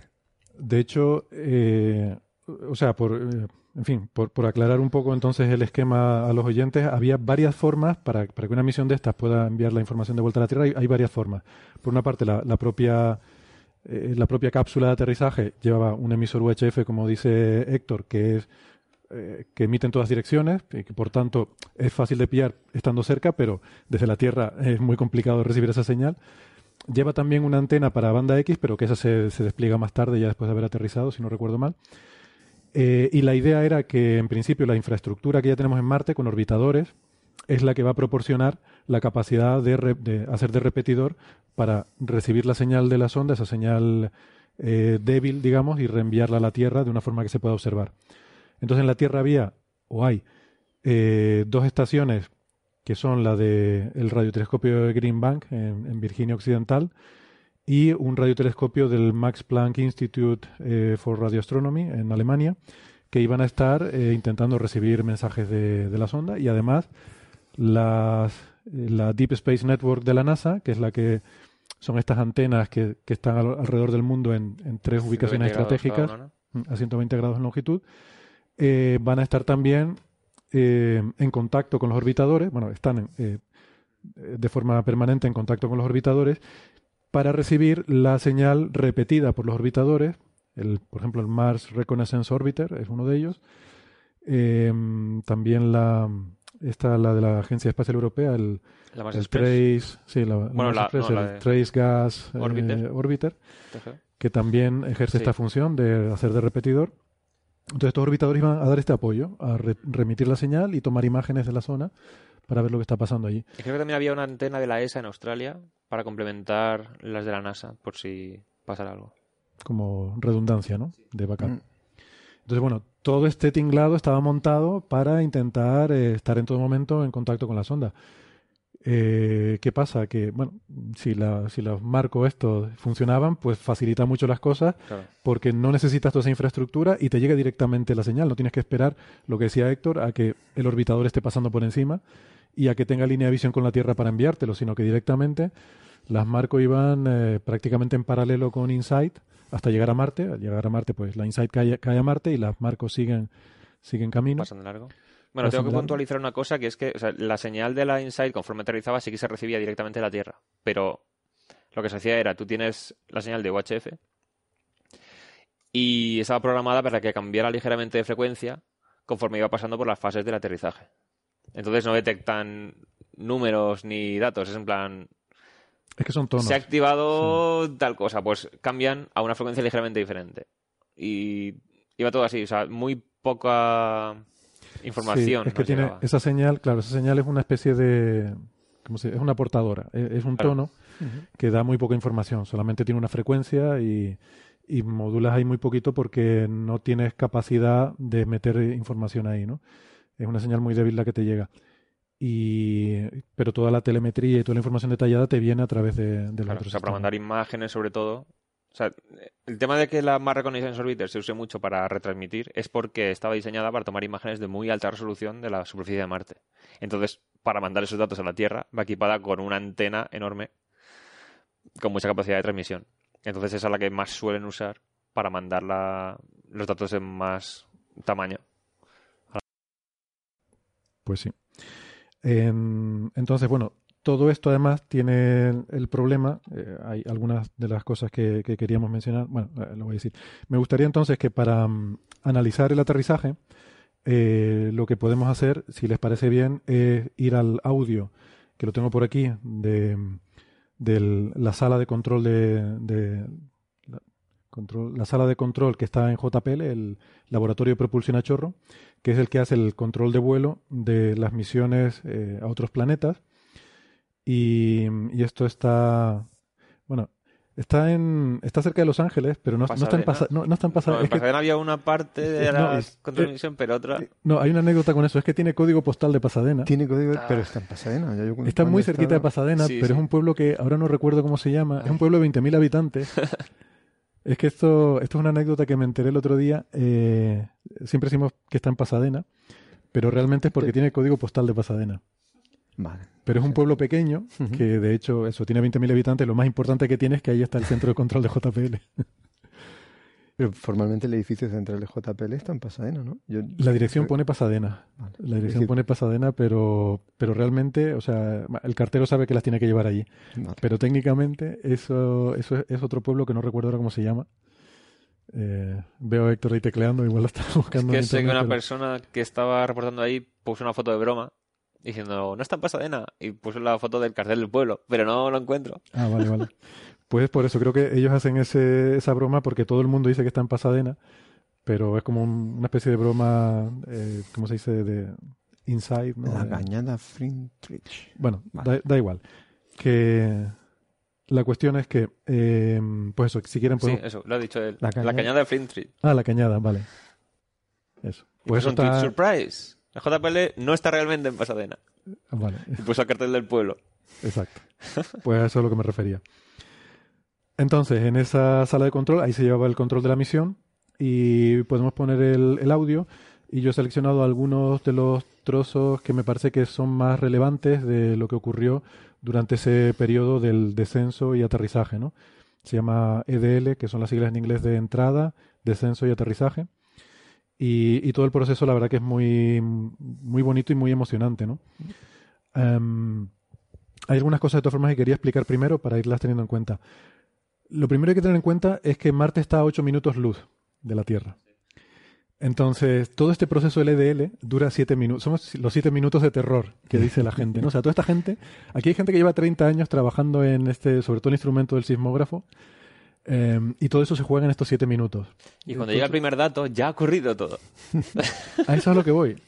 Cuando, cuando vamos a empezar a escuchar la, la narración, de lo, de- cuando empiezan en el centro de control a recibir la información de la reentrada, en realidad ya todo ha ocurrido. Exactamente. O sea, si se ha escacharrado, ya se ha Y escacharrado. no se puede hacer nada al respecto. Y no se puede hacer nada. Todo esto es automático porque no tienes capacidad de reacción. Si algo falla, tienes que contar con que esté programado para que resuelva el problema o si no, eh, no, no se puede, no se puede, no hay margen para rectificar. Entonces, de alguna forma, todo esto que vamos a escuchar está en diferido. O sea, cuando están diciendo todo esto, en realidad ya ha pasado. Que esto a mucha gente le resulta muy sorprendente. Yo, a mí no me, no me supone ningún problema porque yo suelo ver los partidos de la NBA en diferido. Me paso los tiempos muertos y tal, y, y bueno, no tengo ningún problema sabiendo que eso ya ha ocurrido, ¿no? Pero... Pero aquí no podrías ni pasarte los tiempos muertos. O sea, se- te estaría dando la señal y el tiempo muerto no puedes Claro. adelantarlo. Entonces, bueno, eh, vamos a escuchar eh, sobre todo una narración de, de una ingeniera que va comentando las etapas importantes que han pasado. Bueno, hay tres voces, fundamentalmente, que, que van hablando de diferentes aspectos. Esto se hace no solo para informar al público, sino porque en una sala de control hay, no sé, 50 personas, que cada uno es responsable de un subsistema, de, de, alguna, de alguna parcelita muy pequeña, y eh, de alguna forma esa información luego va subiendo a las capas más altas, donde se va, mm, digamos, recopilando la información más relevante y, y al final la información de más alto nivel es la que se va dando para que todo el mundo esté al tanto de lo que está pasando. Em, entonces eso es lo que vamos a escuchar. Una cosa importante que vamos a escuchar es que hablan a veces de plasma blackouts. Estos Ujú. son cortes de señal producidos por plasma. Eh, y estos cortes de señal ocurren cuando las temperaturas son muy altas. El plasma que se produce mm, da lugar a interferencias que, dan, que producen cortes de señal. Esto tiene que ver con la propagación de, de ondas electromagnéticas en, en- en medios eh, plasma, en, en medios conductores. Hay frecuencias eh, por debajo de las cuales no se puede producir la, la transmisión de la señal, se, se- se absorbe completamente. Entonces, dependiendo, sueltos. dependiendo de la cantidad de electrones que haya, pues se te puede meter en la banda que estás emitiendo y, y te bloquea la emisión de señal. Es un poco como un metal que tiene electrones que pueden absorber la energía a base de moverse en el metal y ya detrás del metal no pasa la onda. Exactamente. Pues esto, al, claro, al, al calentarse a 1500 grados que se pone el escudo térmico, eh, se ioniza, supongo que es el aire, y produce estos electrones libres e iones, que este plasma, que es el que genera las interferencias, y esto a su vez da lugar a problemas de comunicaciones de radio, que es una razón más por la cual las marcos eh, son muy útiles, ¿no? Porque algunas de... Y también es parte de la razón por la que no conviene ir dirigiendo remotamente una operación de estas, porque te puedes quedar sin contacto en cualquier momento, aunque no tuvieras el lag temporal, ¿no? Em, entonces eso es importante. Los plas- un detallito que quizás no sé si ha quedado claro para muchos oyentes. Eh, cuando se habla de que podían fallar las marcos, claro, mucha gente pensará, bueno, pues iba eh, la Insight con las marcos pegadas al lado y justo cerca de Marte suelta a las marcos. Pero no, no, es así. Era el, el propio cohete a la salida de la Tierra, lanzaba a la Insight contra Marte y a los dos pequeños CubeSat contra Marte. Y esto era como tirar una piedra desde la Tierra y por casualidad que llegaran justo en el momento justo y cuando tenían que llegar, porque esta- las marcos pasan de largo de Marte, ¿no? Sí. Entonces tenían que llegar tenían- justo en el momento en el que estaba reentrando eh, Aunque tenía capacidad Eso de realmente maniobra era también. un tiro de piedra muy, muy fino. O sea, la- las Marco podían maniobrar ligeramente usando unos chorros de gas, que como también es un gas que se usa en extintores, eh, a las dos ondas, aunque oficialmente son Marco A y Marco B, las llamaban, las apodaban Wally y Eva, como en la película de Wally, porque ahí está la escena de que con el extintor va maniobrando por el espacio. Entonces, en, en toda la retransmisión de aterrizaje no dijeron nada de estos apodos. Dijeron No. todo el rato Marco A y Marco B, pero es un detalle Son curioso. como pequeños Iron Man, ¿no? Referencia al marciano, ¿no? Sí, sí, sí. Eh, de hecho, dicen en la, ahora oiremos en la, mm, durante la transmisión, dicen, la retransmisión no, el- durante la, la narración en la sala de control hablan de Marco Alfa y Marco Bravo, porque es la jerga esta de Sí. abecedario fonético, ¿no? En aviación se usa Mm. mucho, también en jerga espacial. No se dice ABCD, porque eso es como muy cortito y puedes confundirte de letras. Es cuando lo habrán visto en las películas, dicen Alfa, Bravo, Charlie, Delta, ¿no?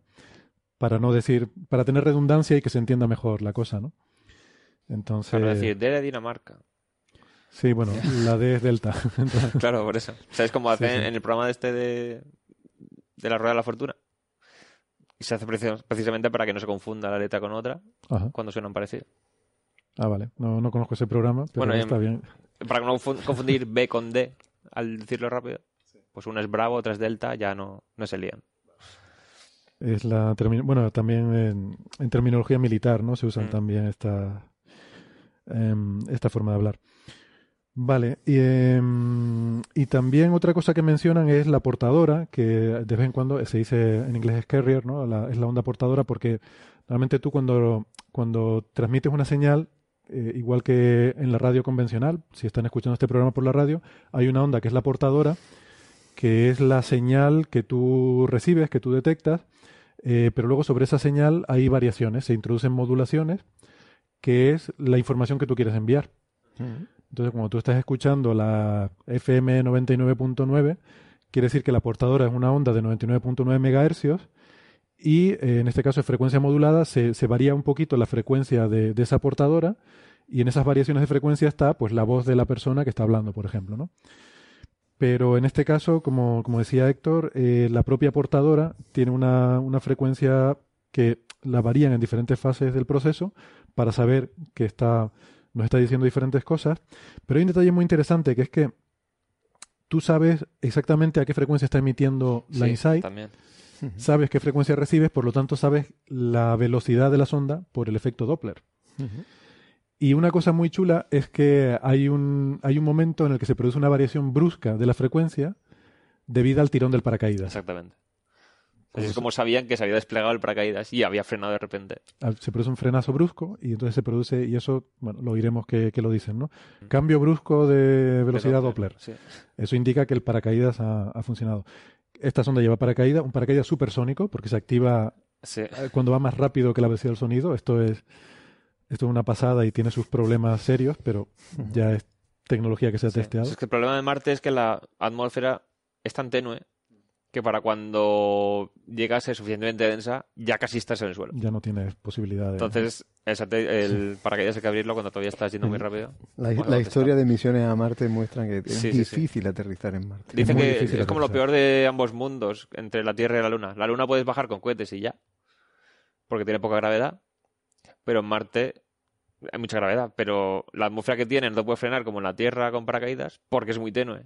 Entonces hay que combinar, es todo siempre muy complicado. Seguramente Marte debe ser el planeta interior más difícil de aterrizar por esa combinación, ¿no? Tiene una gravedad respetable y una atmósfera muy tenue con la que no te puedes frenar.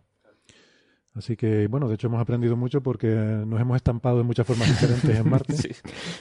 Llegas al suelo se llegan, pero en condiciones. Entonces te usa primero un paracaídas y luego unos retropropulsores, ¿no? Entonces, bueno, si quieren vamos a la, vamos a la sala de control de, de JPL y vamos a ver cómo se, cómo se desarrolló esto. Radio Science reports plasma blackout as expected. Están diciendo que eh, se esperan estos, estas, estos cortes de señal Ground por stations plasma. have reported plasma blackout, still receiving insight telemetry via Marco. Y dicen que ha habido Marco eh, Alpha has carrier interruption. blackouts, pero que están recibiendo la telemetría a través de Marco y que también dicen que Marco eh, ha perdido, ha tenido pérdidas de, de señal también por este, por estos eh, blackouts, estas pérdidas de señal. Insight should now be experiencing the peak heating rate. Este es el momento en el que tienes el pico de calor, que cuando se pone a 1500 grados. el- Marco Bravo shows carrier interruption, but still in lock.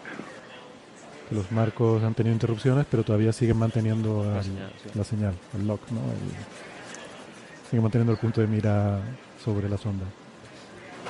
Insight has passed through peak deceleration. Telemetry shows the spacecraft saw about 8 Gs. Marco Alpha and Marco Bravo maintain lock. Radio Science reports carrier detected. Entonces, aquí Que lo- sí. ha pasado por la fase mayor de aceleración en la reentrada, que no coincide con la de mayor calor en la reentrada, porque primero va mucho más rápido y luego, o sea, conforme va frenándose, em- aumenta la densidad de la atmósfera, con lo cual se frena más rápido. Y parecía que lo habían detectado. o Y- sea, y te- con la- y había- eran 8G, del mo- Oye, eh, 8G, sí. sí. después de pasado eran 8G, que, que es una barbaridad. Sí, sí, sí. Y sí, algo más decían, ¿no? Que los Eh, marcos lo habían detectado todo. que, ah, sí, que, y que habían detectado el carrier de estaciones en tierra. Sí. Que la señal portadora se había detectado en las estaciones en tierra. Y por eso los primeros aplausos, ¿no? Porque eso ya es, una, Claro. ya es una buena señal. The parachute will deploy nominally at about Mach 1.7. El paracaídas se desplegará cuando llegue a la velocidad de Mach 1.7, a, a 70% Standing más de la velocidad. Preparados para el despliegue del paracaídas.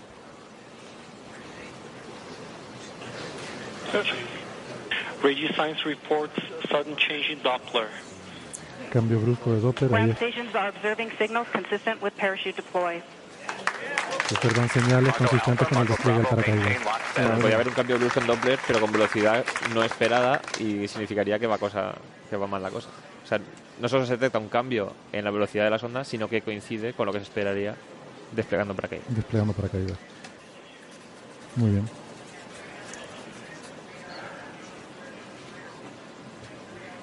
Telemetry shows parachute deployment. Radar powered on. Se ha encendido el radar y la telemetría muestra que el paracaídas está desplegado. Eh, también dicen que el- se ha enviado la orden para mm, separar el escudo térmico. Y esto es otra cosa interesante porque esto es pirotécnico, es decir, lleva unas pequeñas cargas explosivas para soltar el escudo, ¿no? que es la, la panza de la, de la nave, de esa cápsula, y el escudo térmico. Esto es habitual, a veces se llevan estas cosas, son críticas, que tienes que asegurarte de que salen. Eh, por ejemplo, en un telescopio solar que tenía la, la- la tapa del telescopio, se, se- se suelta también con, con cargas explosivas para asegurarte de que eso no falla. El que se encienda el radar eh, es importante porque es el radar que mide la distancia al suelo. Claro. Y eso es crítico para saber a qué altura estás y cómo tienes que frenar. Altitude convergence. The radar has locked on the ground. Pues ahora ha detectado el suelo ya. Ha detectado el suelo, dice convergencia de altitud porque la medida ahora es, es fija. La, obtienen una medida estable de la distancia al suelo. Y nada, y están preparados para separar el, el lander, el aterrizador, separarlo del resto de la cápsula. Carrier interruption on Marco Alpha and Marco Bravo. Los Marco han perdido el, Sí, la es que portadora. había un momento que la separación Lander separation commanded. Altitude 600 meters. vale, se separa. Se Gravity separa. turn. Altitude 400 meters. 600 400 metros, 600, 300 600, meters. 300 metros, 200 meters. 200 metros, 80 meters. 80, 60 meters. 60, 50 meters. Constant 50 metros, velocity. velocidad constante, 37 meters. 37 metros, 30 meters. 30 metros, 20 meters. 20 metros, 17 meters. Standing by 17 for metros, touchdown. preparados para tocar el suelo. Silencio. Touchdown confirmed. Y ya está. Sin traducción, ¿no? Sé que hay un momento cuando suelta la sonda de la parte de paracaídas y está sin señal. O sea, pasas de tener la señal de la cubierta a tener unos segundos en lo que no recibes nada de señal y después la sonda en caída libre empieza a mandar de nuevo. Por eso dicen que pierde la señal los marcos. Es, es esperado. es esperado. Eso, hay unos segundos ahí que no está sujeta ni a paracaídas ni con los cohetes enchufados, está cayendo. Decían algunos que era el momento más terrorífico de toda la secuencia, porque luego ya encienden encienden los cohetes y la última fase que decía velocidad constante, porque estaba programado para con el radar. Mira, Esto es emocionante, ¿eh? aunque Sí, sea sí, una sí, cosa sí. grabada. pero- Esto es muy emocionante. Esto es de verdad de poner los pelos de punta ahí. Eh, Entre esa salva de aplausos que se oyen al final, yo no sé si han fijado, se escucha una risa. Sí, sí, Hay una sí. risa que se escucha por encima de todo el resto de fondo que parece, suena un poco histérica, de, de- o sea, que te da, te da una idea del el nerviosismo, la tensión Sí. contenida que Mm. había ahí dentro. Aunque no sé si fue también reacción a ver el apretón de, y el choque de manos que hicieron ahí una combinación súper co- coreografiada. Ah, sí, hubo una, Sí, sí, sí, es sí, verdad, eso se ve en el vídeo. una- Se ponen, eh, los dos que más se está enfocando la cámara, empiezan a hacer, chocando el puño, el brazo, una, una secuencia ensayadísima. Y no sé si es también reacción de risa histérica al verlo por sorpresa. Sí, sí, sí, puede ser. A mí me da sensa- esa sensación de que se, se está riendo de Sí, algo, sí, sí. Pero, pero que en esa risa hay mucho de tensión, de liberar Claro, tensión claro. también, ¿no? De- Mm. En fin. Bueno, pues está en Marte. Bueno, está en. Marte. Ahora, a Marte y ahora poco mira. después ya teníamos la primera imagen. Desplegar los paneles solares fue otro Claro. hito importante que... Que eso no se supo hasta que pasó, no sé si fue la Odyssey, cinco horas después. O sea, estaban ya la gente celebrándolo, pero algunos decían, cuidado, que si no se han desplegado los paneles solares, la sonda dura un día, se le acaba la batería y ya no tenemos misión. Ujú. Y estaban dando la rueda de prensa como éxito, pero detrás de la oreja hay que asegurarse de que se han desplegado. Y hasta cinco horas después del aterrizaje no teníamos la confirmación. Porque, o sea, el Bueno, despliegue... Sí. En estas misiones puede fallar en cualquier momento, Claro. porque ahora tienen que despegar los instrumentos, tienen que, o sea, en cualquier momento puede haber fallos.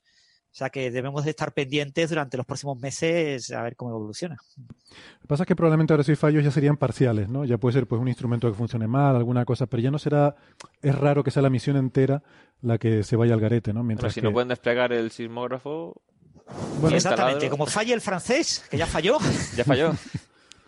Bueno, cuando se retrasó en el 2016, Sí, ¿no? sí. ¿Te acuerdas de la fuga que hubo en la esfera Claro, de claro. titanio? Esta misión que- tiene que lanzado hace dos años. Sí, se iba a lanzar en 2016 y eh, es un instrumento con un sismógrafo que es una esfera de titanio que está al vacío en el interior y tiene tres como muelles, ¿no? Que son los sismómetros y después por fuera tiene otros tres sismómetros eh, con una esfera que no está al vacío, ¿no? Entonces eh, no la habían preparado para que soportara como 110 grados bajo cero, que era la prueba que se iba a hacer en JPL. Entonces, cuando se hace la prueba, como un mes antes de que se vaya a lanzar al espacio, resulta que tiene fugas y que entra aire en la, en la esfera de titanio. Entonces, Mm. hubo que rediseñarla entera, se ha mejorado, se ha logrado una mayor eh, sensibilidad, pero eso ha costado como 160 y pico millones de euros, de dólares. Pero aunque no Sí, sé si fue en este retraso de dos años cuando decidieron incorporar a la misión la Estación Meteorológica Española. Sí, entonces decidieron incorporar la Twins de España y además alguna cosita más. Han Sí. hecho bastantes cambios en estos dos años. Pero, pero vamos, que hay otros dos instrumentos grandes, ¿no? Que también, que aunque hubiera, aunque no estuviera al vacío la esfera de titanio, pues hay otros dos instrumentos que sí que hubieran funcionado, ¿no? Quiero decir que el- realmente lo peligroso es despegue y aterrizaje porque ahí ya lo pierdes todo. Todo, claro. Mm, Mientras sí. que ya llegar a otro planeta, y aunque te funcione solo instrumento, ya, ya te hace una misión que, que te va a aportar cosas. O sea, ya no va a ser un fracaso completo, ¿no? O sea, va a ser un éxito, hagas lo que hagas, con que algo funcione, ¿no? El problema Bueno, es que... bueno, bueno, yo no estoy de todo de acuerdo, pero Bueno, bueno. claro, es que la, claro, la misión principal. como falla en el sismómetro y como fa- francés y como falla el taladro alemán, Eso era lo principal de la misión. se va al Ya, carajo, claro, ¿eh? O sea, si falla la estación meteorológica española, a nadie le va a importar un comino. Pues ya tenemos otra. En Curiosity. No, pero la si estación- falla ese taladro, Pero Francis, la estación en esta misión concreta no es solamente para medir el viento y temperatura y tal, es también para eliminar ruido. Porque teniendo medidas del viento pueden ver si alguna señal que dé el sismógrafo se debe a viento en vez de a movimiento de tierra. Claro, puedes correlar esa Sí, señal. Eso es lo que pasó con, la, con las Viking, que llevaban también sismógrafo y que sus medidas eran completamente ruido porque fundamentalmente estaban medidas al viento. ¿no? Nadie Claro. contó con el viento. Es que las patas tenían amortiguadores y estaba en el... Estaba dentro de la sonda. Es Claro, que y las yo no amortiguadores entre la sonda y el suelo. Sí. Y- Sí. La Viking, una falló estaba a varios- la- como un metro y pico del suelo. O sea, era. Sí, sí, sí.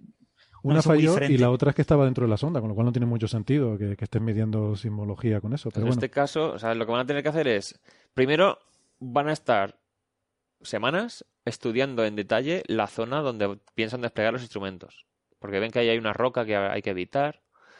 Eh, van a estar tratando de reproducir literalmente ese terreno en el JPL, donde tienen una copia que se llama Foresight en vez de Insight. Es como... sí, es como... ¿Cómo se traduciría? Foresight es como pre- poder ver, eh, predecir, Ver- ¿no? predecir, sí. En vez adivinar de, el futuro. En vez de introspección, pues la han llamado así. Y es una copia de la Insight. Lo que van a hacer es eh, poner el terreno exactamente igual que lo que ven en las imágenes, hasta reproducirlo exactamente. Y ahí harán todas las pruebas de despliegue para ver si funciona bien. Porque, por ejemplo, la sonda ha aterrizado con... En unos sitios he visto 2 grados, en otros he visto 4 grados. Entonces esa inclinación hay que reproducirla, porque el movimiento del brazo tendrá que compensarla. Luego, o sea, se repetirá muchas veces en tierra antes de mandar la orden de tienes que hacerlo exactamente así. Sí. Entonces eso va a llevar, dicen que desplegar el sismógrafo y el taladro van a ser de dos a tres meses. Entonces ahora la misión va, a va a ir muy tranquilita. De hecho, todavía no han quitado la tapa de la cámara. Eso sí va a hacer en un par de días desde el aterrizaje, ya estarán a punto, supongo. Pero eso hasta la semana que viene no iban a empezar a hacer cosas. Esto, bueno, para los que hayan visto la película del marciano o leído el libro, que hacen también eso, se van a JPL a reproducir Ah, claro. exactamente la, coger la que era la Pathfinder, ¿no? Bueno, no me acuerdo exactamente Sí, la sí, escena, sí. pero La- eh, creo que era la Pathfinder, para sí. sí, intentar reproducir allí toda la situación que tenía Claro, Watney cómo- en Marte Mm. eh, y, y, bueno, tratar de, de buscar el, la situación más parecida posible para darle las instrucciones, ¿no? Pero esto lo hacen con todas la- lo- todos los rovers y todas las misiones marcianas. Tienen una copia en tierra, tienen algunos cables para tirar hacia arriba, compensar un poco la gravedad en los sistemas que necesitan tenerla en cuenta, como el brazo robótico en la misión esta para desplegar el sismógrafo y el taladro. Y lo que hacen es reproducir el terreno. Pues si quieren ver si podría subir aquí el rover por esta cuesta, vamos a hacerlo lo más parecido posible y probar en tierra antes de decirle al rover que vaya. Y todo está muy ensayado, porque un fallo puede ca- acabar con la misión. Eh, bueno, de hecho, todas las misiones espaciales queda una copia siempre en tierra. Hay Claro. una- De hecho, hay misiones que se han hecho a base de reciclar Sí, spare parts, las partes de que se habían quedado en tierra porque la misión ya terminó y Hmm. ya. Muy bien. Pues, pues nada, esto es lo del, lo del Insight. Ya les digo, refiero a los oyentes a ese episodio 162 donde hablamos en más detalle sobre los objetivos científicos de esta misión. ¿Alguna otra cosilla que querían comentar? Lo último que podría comentar es que están ahora con las fotos, porque tienen una foto, tienen como tres fotos, en lo último que he mirado, de la zona de display de instrumentos, que es una cámara, y tiene otra cámara en el brazo robótico, que ya ha tomado también tres fotos distintas. Y con esa se ve más el paisaje hacia el horizonte. Y claro, como no han llegado justo al centro de la elipse de probabilidad donde iba a aterrizar, sino que ligeramente fuera, es una zona más rocosa de lo esperado. Pero parece que la Insight ha caído, o sea, ha acabado en una especie de cráter pequeño que está ya relleno de arena, lo cual les viene muy bien. O sea, parece que tiene eso, cuatro grados de inclinación, pero el terreno es, dentro de la zona más rocosa, está muy libre de rocas. ¿Y por qué es importante que sea arena? Porque el taladro lo que hace es, tiene una cosa giratoria que va comprimiendo un muelle y luego llega un escalón en lo de rotación y impacta contra el suelo, lo empuja ligeramente. Entonces, eso en piedrecitas y arena puede perforar. Pero si encuentra con una roca grande, ahí se queda, ya no va a entrar más al suelo. O sea, a lo mejor si se desvía hacia un lado puede seguir con- en profundidad, pero si no, no. Entonces, si quieres 3 o 5 metros, que es lo que tenían planeado, hay que tener eso en cuenta. Entonces, si el cráter tiene menos profundidad, a lo mejor se queda a menos distancia de, de la superficie. Pero eso es lo último que se sabe. Muy bien. Pues yo quiero eh, mandar un, un mensaje eh, para concluir con este tema.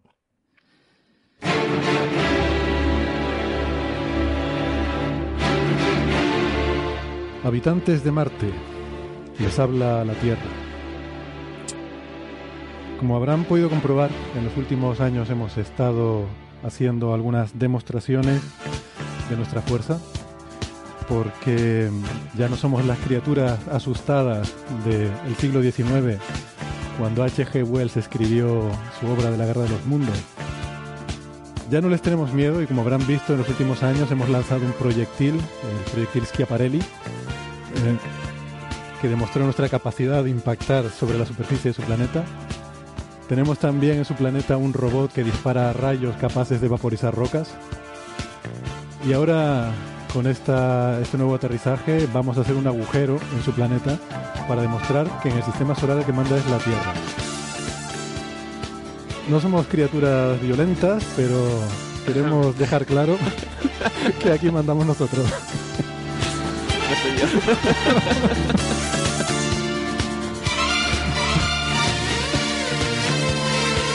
Bueno, dice ya la tontería del día. Lo dejamos ya. ¿Quieren añadir algo? Que les pongo voz de En 2020 mandamos otro taladro. otro taladro. Parece que queremos Y un láser, allí ¿eh? En el 2020 enviaron un láser que va a impactar contra la superficie, ¿eh? Para matar cualquier signo de vida que haya por allí. No, de hecho queremos, si hay signos de vida, los vamos a abducir. Exacto, vamos a- a y buscarlos. En dos décadas montamos ahí una ferretería. Abduciremos una pretería. Black and Decker allí. Bueno, ya tenemos capacidad de ataque interplanetaria. Venga, tonterías ya de las cosas.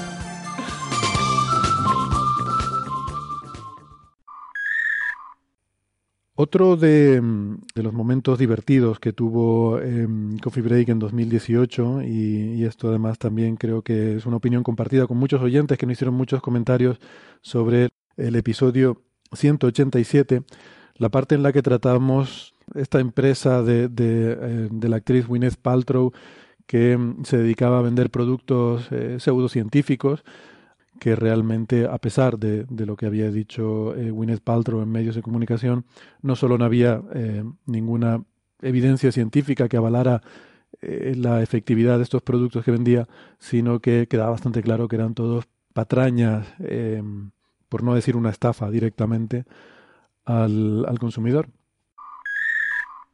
¿De qué quieren hablar? ¿De Gwyneth Paltrow? Por hablar algo así, una cosa un poco más divertida. Venga, venga.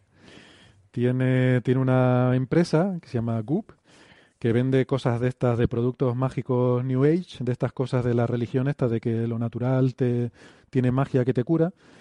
Y pues bueno, la- lo anuncia por ahí en programas de televisión y tal. Y ha habido cierta controversia porque yo qué sé, esto hay, hay mucha gente que vende cosas de estas, pero esta, como Gwyneth Paltrow es famosa, pues le han hecho entrevistas y tal y le han dicho, oiga, no está feo que usted se dedique a vender cosas para estafar a la gente.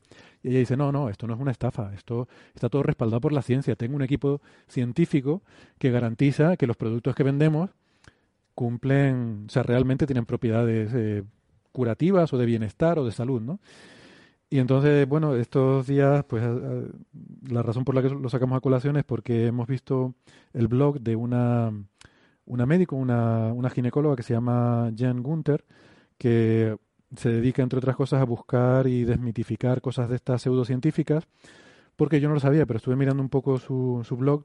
Resulta que ella tuvo un, un problema con eh, un parto extremadamente prematuro y se vio en una situación pues pues difícil no con, con su hijo o hija no, no sé qué sería en, en la que pues estaba intentando ver que pues informarse no de, cuál era la mejor forma de, de- de lidiar con esta situación. Y dice que le resultó muy difícil distinguir lo que eran eh, snake oil dicen en inglés eh, Sí, sí, aceite de serpiente. Sí, pero tiene una connotación como de, ¿no? de Despectivo, fraude. sí, de fraude, de sí. cosas Lo que te vendían los, los Bálsamo de fierabrás. Bálsamo de. Eso es. Pero eso sí funcionaba. Bálsamos milagrosos. Bálsamos milagrosos. Bálsamos milagrosos de esto, de lo que son cosas realmente mm, medicina real, ¿no? Y dice, si para mí que soy que soy médica me, me cuesta reconocer estas eh, estas estafas, pues cómo será para el ciudadano de a pie. Y entonces desde entonces empezó a investigar estas cosas y se puso un poco como meta el intentar ayudar a que la gente pueda distinguir lo que lo que son idas de olla de lo que es cosas médicas científicas de verdad. Y pues le dio por ponerse a mirar los productos de Gwyneth Paltrow y es una risa. O sea, escrito un- escribió una entrada en su blog que, que es muy divertida, ¿no? ¿Quién, quién lo, lo ha mirado? Quizás Sara, que le gustan mucho las cosas de, de salud. Y Yo me estaba muriendo de risa, yo me lo leí es que es divertidísimo, porque cogió un montón de artículos y lo primero es que tuvo una dificultad espantosa en las divisiones que hacían en la página web, ¿no? Porque dice que era todo un batiburrillo. Entonces luego ella hizo sus divisiones entre aceites esenciales, eh, cosas para el gimnasio y bienestar, cosas de sexuales y cosas de suplementos alimenticios, ¿no? Y la Pero verdad es que te cuenta hacer- sus... ella se propuso hacer un análisis serio, ¿no? O sea, de, de decir, voy Sí, a sí, sí, intentó hacer un análisis serio, pero le sale muy, muy divertido. Porque tiene una parte también de, en las cosas sexuales, tuvo que quitar productos que sí que tenían evidencia científica, ¿no? Como los, los condones, ¿no? Que decía, bueno, Claro. esto sí tiene evidencia. Claro. Aunque, y además no le ponían nada raro, O pues aceites venga, eso sí. lubricantes que, que funcionan, ¿no? Claro. Y los lubricantes, claro. Eso funciona, ¿no? Ah, y Pero fíjate, a mí me hizo, me hizo mucha gracia una cosa que decía, ¿no? Dice, hombre, también había cosas que son un poco raras, pero que, que científicamente no la puedes descartar, porque son cosas de preferencia. Dice, por ejemplo, un vibrador de 3.500 dólares, pues, pues bueno, hombre, no es pseudociencia. Puede haber alguien que le encuentre que, que vale esos 3.500 dólares, Pero seguro que no es tan bueno. pero no sé, pero Oye, a lo mejor te hace maravillas, ¿tú qué no lo sabemos. Ah, bueno, sí, eso a lo mejor a alguien le compensa, ¿no? Pero sí, bueno, esto ya, esto ya es una cuestión de preferencia, de preferencias Ya, personales. ya, Entonces, aquí no, no voy a entrar. Yo, bueno, o sea, como que hay cosas que no son Sí, porque encontró cosas también BDS, BDSM, o sea, cositas así también. Eso es sadomaso, ¿no? Entonces dijo, bueno, esto es, claro, esto es sadomaso, pues esto a quien le guste, ¿no? Y, Totalmente Además, respetable. Claro. Cuidado. Oye, sí, sí. y los comentarios de esta mujer, además, es que el artículo no tiene desperdicio, es que te mueres de la risa. Encontró un vibrador que era súper curioso porque eh, dice, es un vibrador para el cuello. Dice, ¿qué narices es esto? Además lo pone así. Dice que parece un silbato de, de perro. Sí, silbato sí. de perro. Sí, sí, lo llevas colgado al cuello y es como un silbato del perro. Pero no entiendo la analogía. No, la forma. Parece un silbato de un perro. forma, sí. Sí, pero no se sabe el uso, no sabemos. Yo vi una cosa que se conectaba a un USB y se supone que se ponía en salvacierta a la parte. Sí, eso le, le gusta mucho, eso de inyectarse cosas. No, no, no, o sea, tú lo- te lo colo- no. conectas al USB, te lo, se lo pone. La, la señora, supongo yo. Y ¿no? con infusiones de, de café y de, de ozono. Ah, sí, es que le- eh, esta eso. mujer, Gwyneth Mm. Paltrow, siempre está hablando de meterse café por donde amargan los pepinos. Tú te haces tu cafelito y se lo mete, debe coger a pera. Vamos a ver, hay cosas. A ver, yo. A ver, yo no- Vamos a ver, yo- yo respeto la libertad de cada uno, pero hay cosas por las que no paso. O sea, el café. El café es sagrado. El café es sagrado. A mí Café el café no me lo toquen. No puede ser peligroso eso por en la lugar de cafeína. tomarlo por la boca, lo toma por el otro agujero. Pero no está. puede ser eso peligroso porque al final de cuentas está metiéndote cafeína por La cantidad que de absorción puede ser. No, Puede no, ser distinta, además, ¿no? es que es eso. A ver, primero hay que dejar que se enfríe. Ah, Menos mal. Claro, Ay, hombre. la, la voz de la razón, ha hablado la voz de la razón. Hombre, yo, yo que como no tengo experiencia en estas cosas, Carlos, pues no, no sé, pero Eso, ¿tú nu- nu- nu- nunca habéis fijado en los bares que siempre hay alguien que pide, pide el café con leche templadito, por favor. Pues para eso es. Ah, no. para eso es. Vamos a quitar esto Ay, de, nuestra mente. Ay, la Virgen. Ostras, la próxima vez que esté en un bar y alguien pide un café templadito, no voy a poder tomarme el mío. Bueno, mira, Eso Sara- tú puedes- lo pide, lo- hay, hay varias maneras de pedirlo. Lo puedes pedir, pues, templadito en taza, templadito en vaso largo o templadito en pera. Yo voy a hacer como que no he oído nada. mira, Eh, vamos sigue, a... sigue, Sara, sí, que es lo que estaba diciendo Sara, Yo- que era muy bueno, interesante. pues No, porque- otro producto espera, estrella espera. de esta mujer son los milenarios huevos de Jade. Ese está bien. Ah, sí, los huevos de Jade. que Sí. según ella son milenarios, pero han estado investigando esta mujer, habló con arqueólogos, y se fueron a China a ver excavaciones y museos y solo encontraron en un museo una sí, un cuerpo, un cadáver que Mm. es- tenía un huevo de estos, pero que se habían metido por el culo para que el chino se le escapara. O sea, se lo habían metido después de muerto. Ojo, ojo. No es un Sí, flujo sí, sí. anal Todo el mundo sabe que... que, se hubiera, que el hombre se lo hubiera pasado bien, ¿vale? Y Gwyneth te lo vende, pues como que este huevo te, te viene bien para hacer ejercicios de Kegel, para el tema de el suelo pélvico. Lo que pasa es que, claro, esto tiene un problema, porque el jade es poroso. Tú no puedes meterte en la vagina algo que sea poroso porque es un nido de bacterias. Mm. Entonces, por mucho que desinfectes, ahí puede quedar algo y Claro. puede ser un Lo que pasa es que el jade es un mineral eh, sagrado para lo- los chinos. Te decir Mm. que para las- Ah, entonces no se van a meter las bacterias. No, no, se van a meter igual, pero te quiero decir que, que el- que quizá eh, hablar de jade es siempre hablar de, de culturas milenarias. Además, ustedes están pensando en vaginas normales, pero a lo mejor la de Gwyneth Paltrow no tiene bacterias. porque- No, pero no, el problema no es la bacteria de la Pato, la bacteria del- de lo que vaya dentro del huevito. Porque el Ah, huevo, bueno. ese, ese Sí, el huevo tiene el huevo es se puede meter ahí cualquier cosa. Pero para eso está el café. Ay, ¿qué, qué mezclas estamos haciendo aquí? A ver, no, no, Yo- pero los ejercicios de suelo pérvico son algo que, que sí que No, no, existe algo y que, que son sí, totalmente... hacer, Claro, eh. claro, no, eso, es muy bien. científico, sí. Lo que pasa es que Muy bien. meterte un huevo para hacer los ejercicios por ahí, y además, hombre, si fuese de plástico y si fuese estéril, pues mira... No, pero ahí creo que el problema con el huevo, me parece que es lo que tú decías, Weston, Ujú. que es que dicen que es una tradición milenaria. No, sé Tradición- qué No, no, milenaria, eso es una Eh, cosa que se Claro, que ya te digo que no encontraron nada. No Esta es, ¿no? gente que es, que No. además dice que es una tradición milenaria china.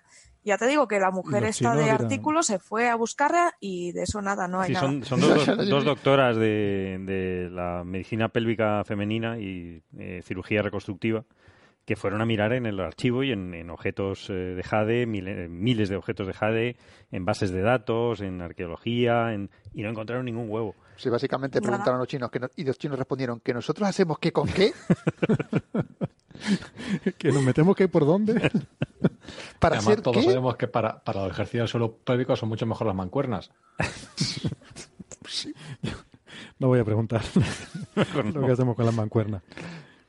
Mira, Sara mencionaba las categorías que tiene en su página web, fíjate. Son bienestar, Mm. vale. Entre las sábanas.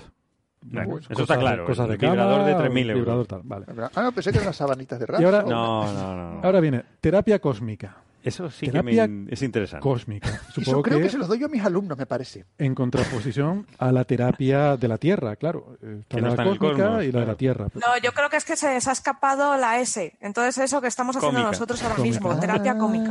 Cómica. Claro, ya empezamos a tener aquí porque terapia cómica no es bienestar. Eh, o, o el bienestar no es terapia cósmica. O Es sea, que sí. está todo ahí a lo mejor es que la terapia cósmica no es para estar bien, es para estar mal, yo qué sé. Sí, no pregúntale sé. a mis alumnos. Luego, luego está aromaterapia. Bueno, Vale. Bueno, clásico. Eh, tampoco, no sé, esto como que solapa, ¿no? No puedes tener aromaterapia que sea cósmica. Por ejemplo, los olores de metano de, de titán, yo qué sé. Ojo, no nos La- cachondeemos que ha salido un perfume, además lo ha hecho una española, Sí, sí. que se llama Out of This World, que lo ha hecho con los aromas de los distintos planetas del sistema solar. Yo no sé si perfume es la palabra adecuada para alguno- eso. No, no, no, no, pues dicen que huele bastante, o sea, que la mujer lo ha hecho bien y que debe ser chulo, debe ser curioso. no sé, yo solo digo que, que- Hay que algunos que tienen que apestar. Titán tiene que oler, yo solo digo eso. Uno que apesta, sí. El problema, el problema de la aromaterapia cósmica es que es 99.9% hidrógeno, con lo cual, lo cual te deja igual. Como se te ocurra ponerte a fumar, como la hemos liado. explota, pero vamos. Sí. Pero bueno, acabas con todos tus problemas de salud y de todo. Luego está eh, cuidado oral, eh, cuidado femenino, luego eh, alimentación y luego accesorios de gimnasia. Ujú. Entonces, claro, es lo que dice esta chica, es que esto todo solapa con todo. Todo solapa con todo. Y después hay cosas, por ¿El ejemplo, huevo entra en accesorios de gimnasia? es que no sé, gimnasia o o higiene, bienestar, higiene femenina. higiene femenina, y cosas muy extrañas. higiene oral, Entre según lo que entre hagas con asa- eso. Entré en la página web y había una cosa que era mi- ma- ay, ¿cómo se dice? Que lo- a lo mejor hasta para, para aromaterapia te sirve. Mindfulness. Bueno, la mindfulness estoy hablando con psiquiatras y tiene sentido. ¿Tiene sentido? Algún, algún programa hablaremos de eso. Ostras, pues me lo tienes que explicar porque yo una- pienso, yo sí, pienso que es no. totalmente una cosa de estas no, no, totalmente se usa- magufa. se usa en psicoterapia. Ah, sí. Bueno, Sí, pero, pero bueno. es que psicoterapia también es totalmente magufa. No, hombre, te voy a dar. perdón, perdón, perdón. Me ha salido la vena, Ya, ya hablaremos. la vena fundamentalista, lo siento. Yo, por- yo una, yo por una vez voy a alinearme con Bernabé en esta. pero, pero- eso es para otro programa. Otra cosa que los cursos de mindfulness sean un timo, pero eso es otro tema. Ya. Pues claro, todo esto, además, mm, yo no sé si, si vieron ustedes que también está mm, en este blog, habla de cosas como los suplementos. Bueno, quizás vamos a ir por orden, vamos a seguir. Que siga Sara Sí, sí, sí, contando que lo controla cosas, ella, venga, venga. Porque es que como luego, como estábamos hablando de alimentación y tal, luego también se mezclan aquí cosas con alimentación y suplementación Sí, y tal. que porque es muy- mete también unos risa. suplementos alimenticios de vitamina D y cosas de estas para inyectarse. Mm, Una cosa muy rara, porque tenía suplementos de vitamina D que dices, bueno, vale, si eres una persona que no ve el sol nunca, pues a lo mejor. Lo necesitas, pero es que no es normal tener un déficit de, vina- de vitamina D. Y ella te lo vende como que esto te rejuvenece, ¿no? Y dices, pero bueno. Luego tiene una parte que fue divertidísima en el artículo, que tiene la parte de libros. Y ellas ya desechan porque se leen uno de los libros que es claramente de temas sexuales y según lo leyeron dijeron pasamos de, volver- de leer cualquier guarrería más. No sé el contenido que tendría. Bueno, Luego también tiene temas de eh, orientación de la salud, porque ella está muy orientada por un médico medium. No sé si lo habéis leído, que es graciosísimo. Qué suerte. Pero espérate, Que- un- ¿pero solo medio o un médico entero? ¿Cómo es eso? ¿Que el tipo sufrió algún accidente? O... Pero, que tiene la carrera a la mitad, colega- entonces es medio médico. Es medium médico, sí. El, el señor este habla con los muertos Ah. y en función a lo que te dicen los muertos, te aconseja qué hacer para estar bien. Yo no O para- escucharía. Pero si ya yo no están escucharía. muertos, o sea, esos son los que no han estado bien. Tienes que hablar con los vivos. Yo no escucharía mucho Hombre, consejo de te, salud. te- te puede decir, no te tomes eso, que de eso morí Que yo, eso pero yo en esta curva. Ya, sí, sí. en esta curva. pues no sé yo, o sea, vamos a ver. eh, Luego hay un, hay un tema, ¿no? Sobre lo de los suplementos, que es que los venden en alimentación, que dice esta chica que esto, Sí. esto es, esto es un, eh, terrible, terrible. O sea, alimentación es una cosa y suplementos son No, otra, no, no es lo mismo. Puede- tiene suplementos de vitamina B12, que es lógico en su caso, porque no toma carne. Y entonces hay, hay, que, Ah, claro. hay que suplementar, pero es que a los demás no, les, no le hace falta a mucha gente, entonces... mm, Vale, pero no lo vendas en alimentación. No, no, porque no. sí. No es lo mismo, ¿no? Eh, y de hecho es un, es un problema importante. Sí, es verdad, lo del medium este, bueno, ya, ya te indica mucho por dónde van aquí los tiros, ¿no? O sea, un Uf, tío que... mi madre. No, y luego tiene una cosa, yo no sé si lo entendí bien, pero me pareció leer, tampoco le dediqué tanta atención a esto, ¿eh? Eh, corríjame si me equivoco, pero me pareció leer que vende una sauna infrarroja de 4.000 dólares sí, sí, sí. para el cáncer. O sea, vamos a ver, No, esto ya es ya de lo más no. deleznable. Que dices, no, no, es que además lo pone ella, dice, esto es, as- esto es asqueroso, dice, pero vamos a ver, ¿cómo va a ser que una sauna te quita el cáncer? Pero ¿estáis seguro que es para quitártelo o para dártelo? Bueno, pues sí, a lo Hombre, mejor si es para los para el segundos- cáncer, Si es muy intensa la radiación, Sí. tendría que ser ionizante. Y ya si es ultravioleta, no te Sí, digo. ya no es ultravioleta. Sí, sí, sí, ultravioleta. eso tomar el sol mejor. No, pero estaba pensando yo que no es tan grave lo de hablar con los muertos. Lo chungo es que te respondan. Yo tengo que hacer- O sea, hablar, tú Sí, puedes sí. hablar todo lo que tú quieras. El día que te empiecen a responder, pues busca ayuda médica. pero- Ya, ya. Lo que pasa es que cuando te cobran por darte consejos que te dan los muertos sobre salud, yo no sé. Yo, en fin.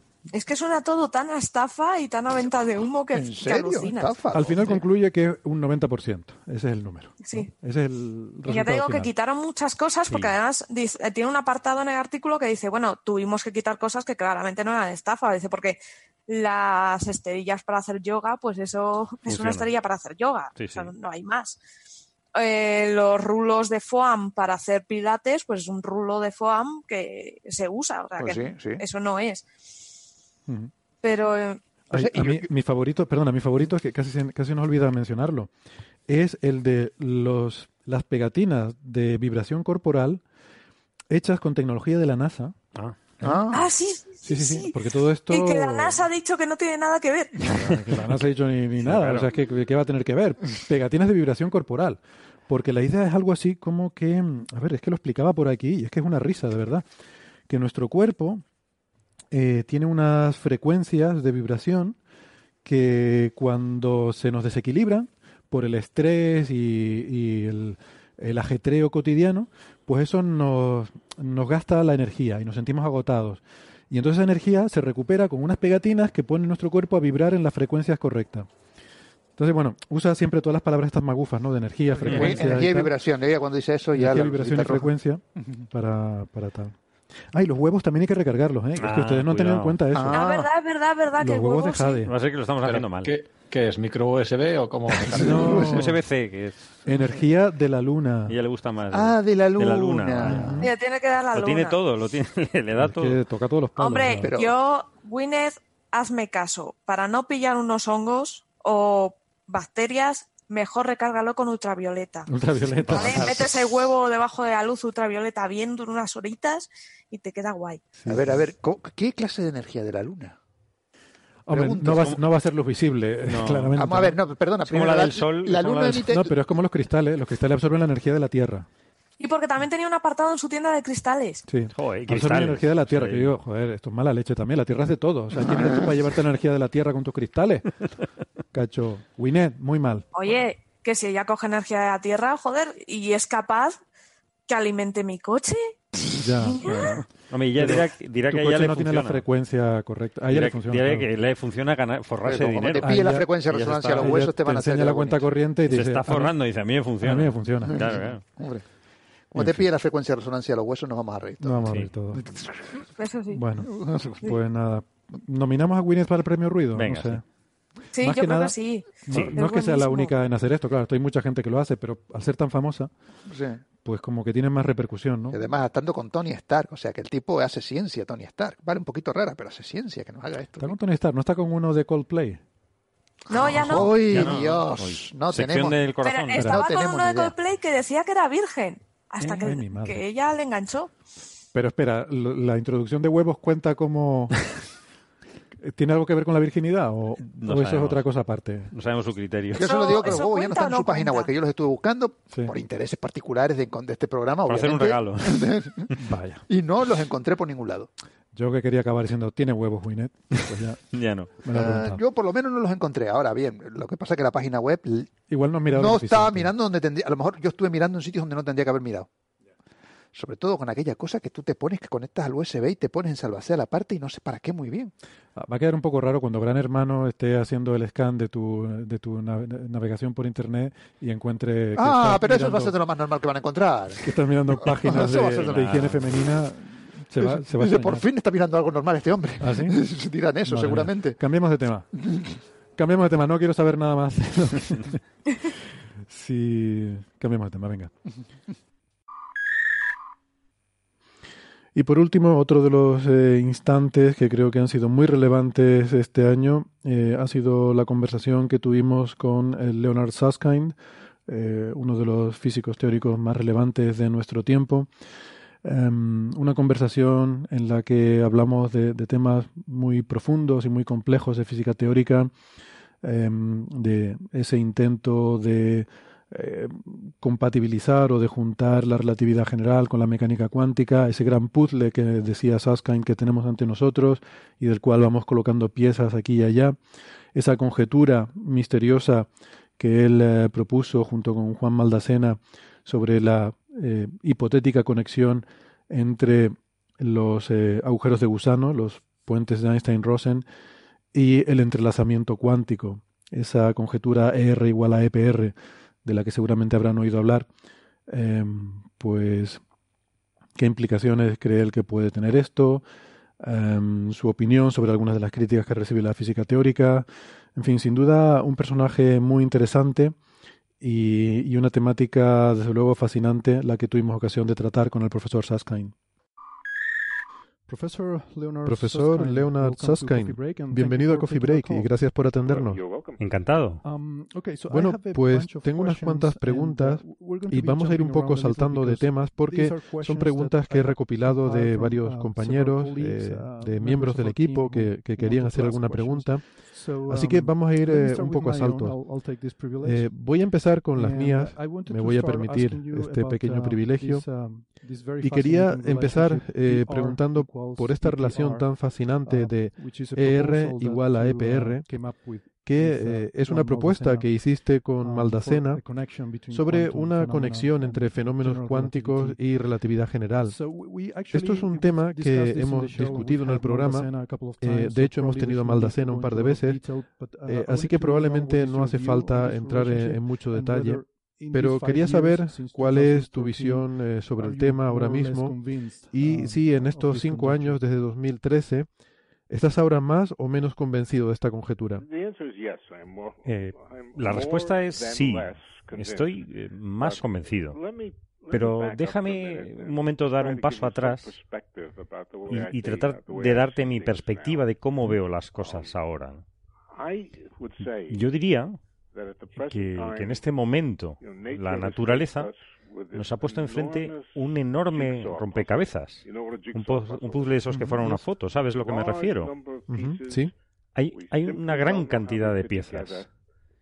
El caso es que no sabemos cómo encajan y, hemos puesto algunas piezas y vemos un poco de la imagen.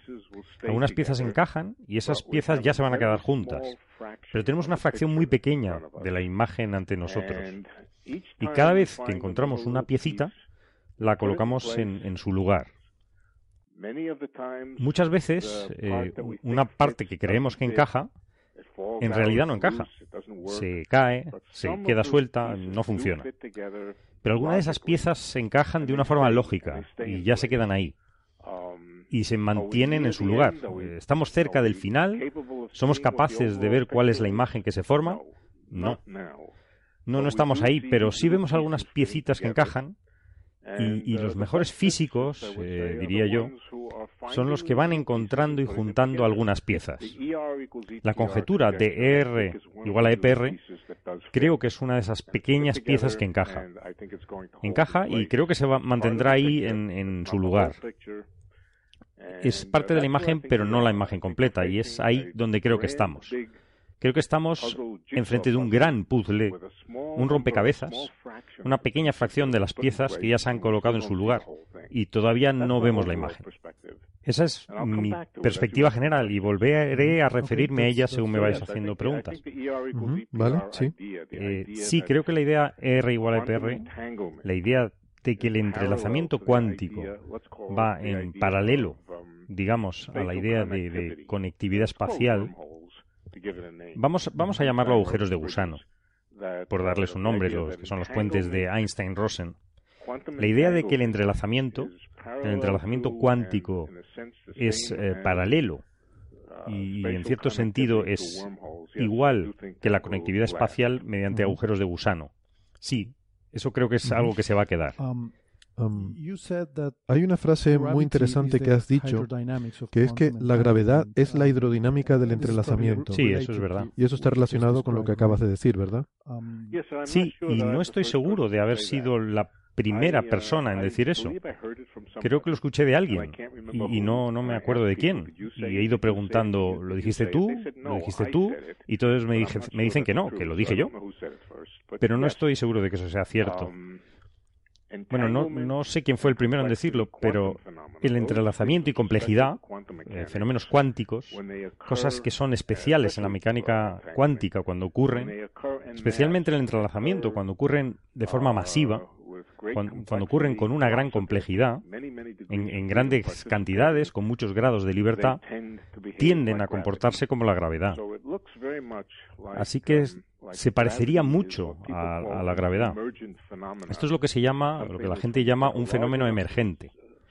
Algo que cuando tomas un sistema suficientemente grande, con suficientes grados de libertad, fuertemente eh, acoplado, eh, interaccionando fuertemente, a veces se comportan de una manera eh, hidrodinámica que llamamos gravedad. Creo que es, que es, de nuevo, esta es una de estas cosas que sí van a quedar. La importancia del entrelazamiento. Sí, la importancia del entrelazamiento, del entrelazamiento masivo, el entrelazamiento a gran escala. Esto me resulta muy fascinante y muy contradictorio al mismo tiempo. Sí, sí, lo es. Porque mi visión del entrelazamiento es de algo extremadamente frágil. Es algo que se rompe muy fácilmente, la medida rompe el entrelazamiento, y cuando tienes un sistema macroscópico con muchas cosas interactuando, pierdes esta coherencia cuántica, ¿verdad? Sin embargo, la gravedad tiene un comportamiento macroscópico muy estable, ¿no? Así que me resulta muy difícil reconciliar estas dos ideas. Bueno, yo, yo creo que es cierto que si se tiene un gran número de grados de libertad y, y se combinan fuertemente, grandes cantidades de, de entrelazamiento persistirá y, y sobrevivirán a las interacciones con el ambiente. Así que no creo que sea algo tan inusual. Pero también la gravedad. Tomemos el caso de un agujero negro. ¿no? Un agujero negro es, es un objeto altamente condensado que tiene la capacidad de soportar las interacciones con el ambiente. El entorno no puede penetrar eh, fácilmente en, en las entrañas de un agujero negro. Y el agujero negro no interacciona fácilmente con los grados de libertad exteriores. Interacciona con el medio por la radiación Hawking y cosas así. Pero es un proceso muy débil y tenue. En cierto sentido, la gravedad protege el entrelazamiento. Ah, interesante. Pero si tomas, por ejemplo, si coges una taza de agua caliente, las moléculas de, de una taza de agua caliente estarán muy entrelazadas unas con otras. Y ese entrelazamiento no desaparece fácilmente. Ah, ¿En serio? Sí, eso, eso es así. Ujú. Vale, vale. Um, ¿Y uh, hay uh, algún tipo de, de cálculos o de eh, simulaciones uh, eh, explorando esta idea? No, no, no hay. No, no hay simulaciones por ordenador que exploren esta idea. Y, y una de, de las razones es que para explorar la mecánica cuántica realmente necesitas ordenadores cuánticos. Los ordenadores clásicos, el tipo habitual de ordenador, que uno tiene en sus laboratorios, etcétera, no son lo suficientemente potentes como para poder procesar grandes cantidades de información cuántica. La cantidad, las cantidades de información cuántica que necesitan para comportarse de manera hidrodinámica. Así que los ordenadores normales no pueden procesar tanta información. Los ordenadores cuánticos sí, y ese es su punto central, ya que pueden procesar grandes cantidades de información cuántica. Pero, pero eso está muy lejos. Eso queda mucho para llegar. Hay ideas, eh, muchos de nosotros eh, hemos estado pensando acerca de los tipos de experimentos que los ordenadores cuánticos podrían hacer que arrojarán algo de luz sobre estos, sobre estos temas. Pero todavía no los tenemos. Pasarán 10 años o más hasta que tengamos esos ordenadores cuánticos. Um, I agree. Muy Okay, bien. uh, Eh, volveremos más tarde al um, tema uh, de la información cuántica eh, y su relación con la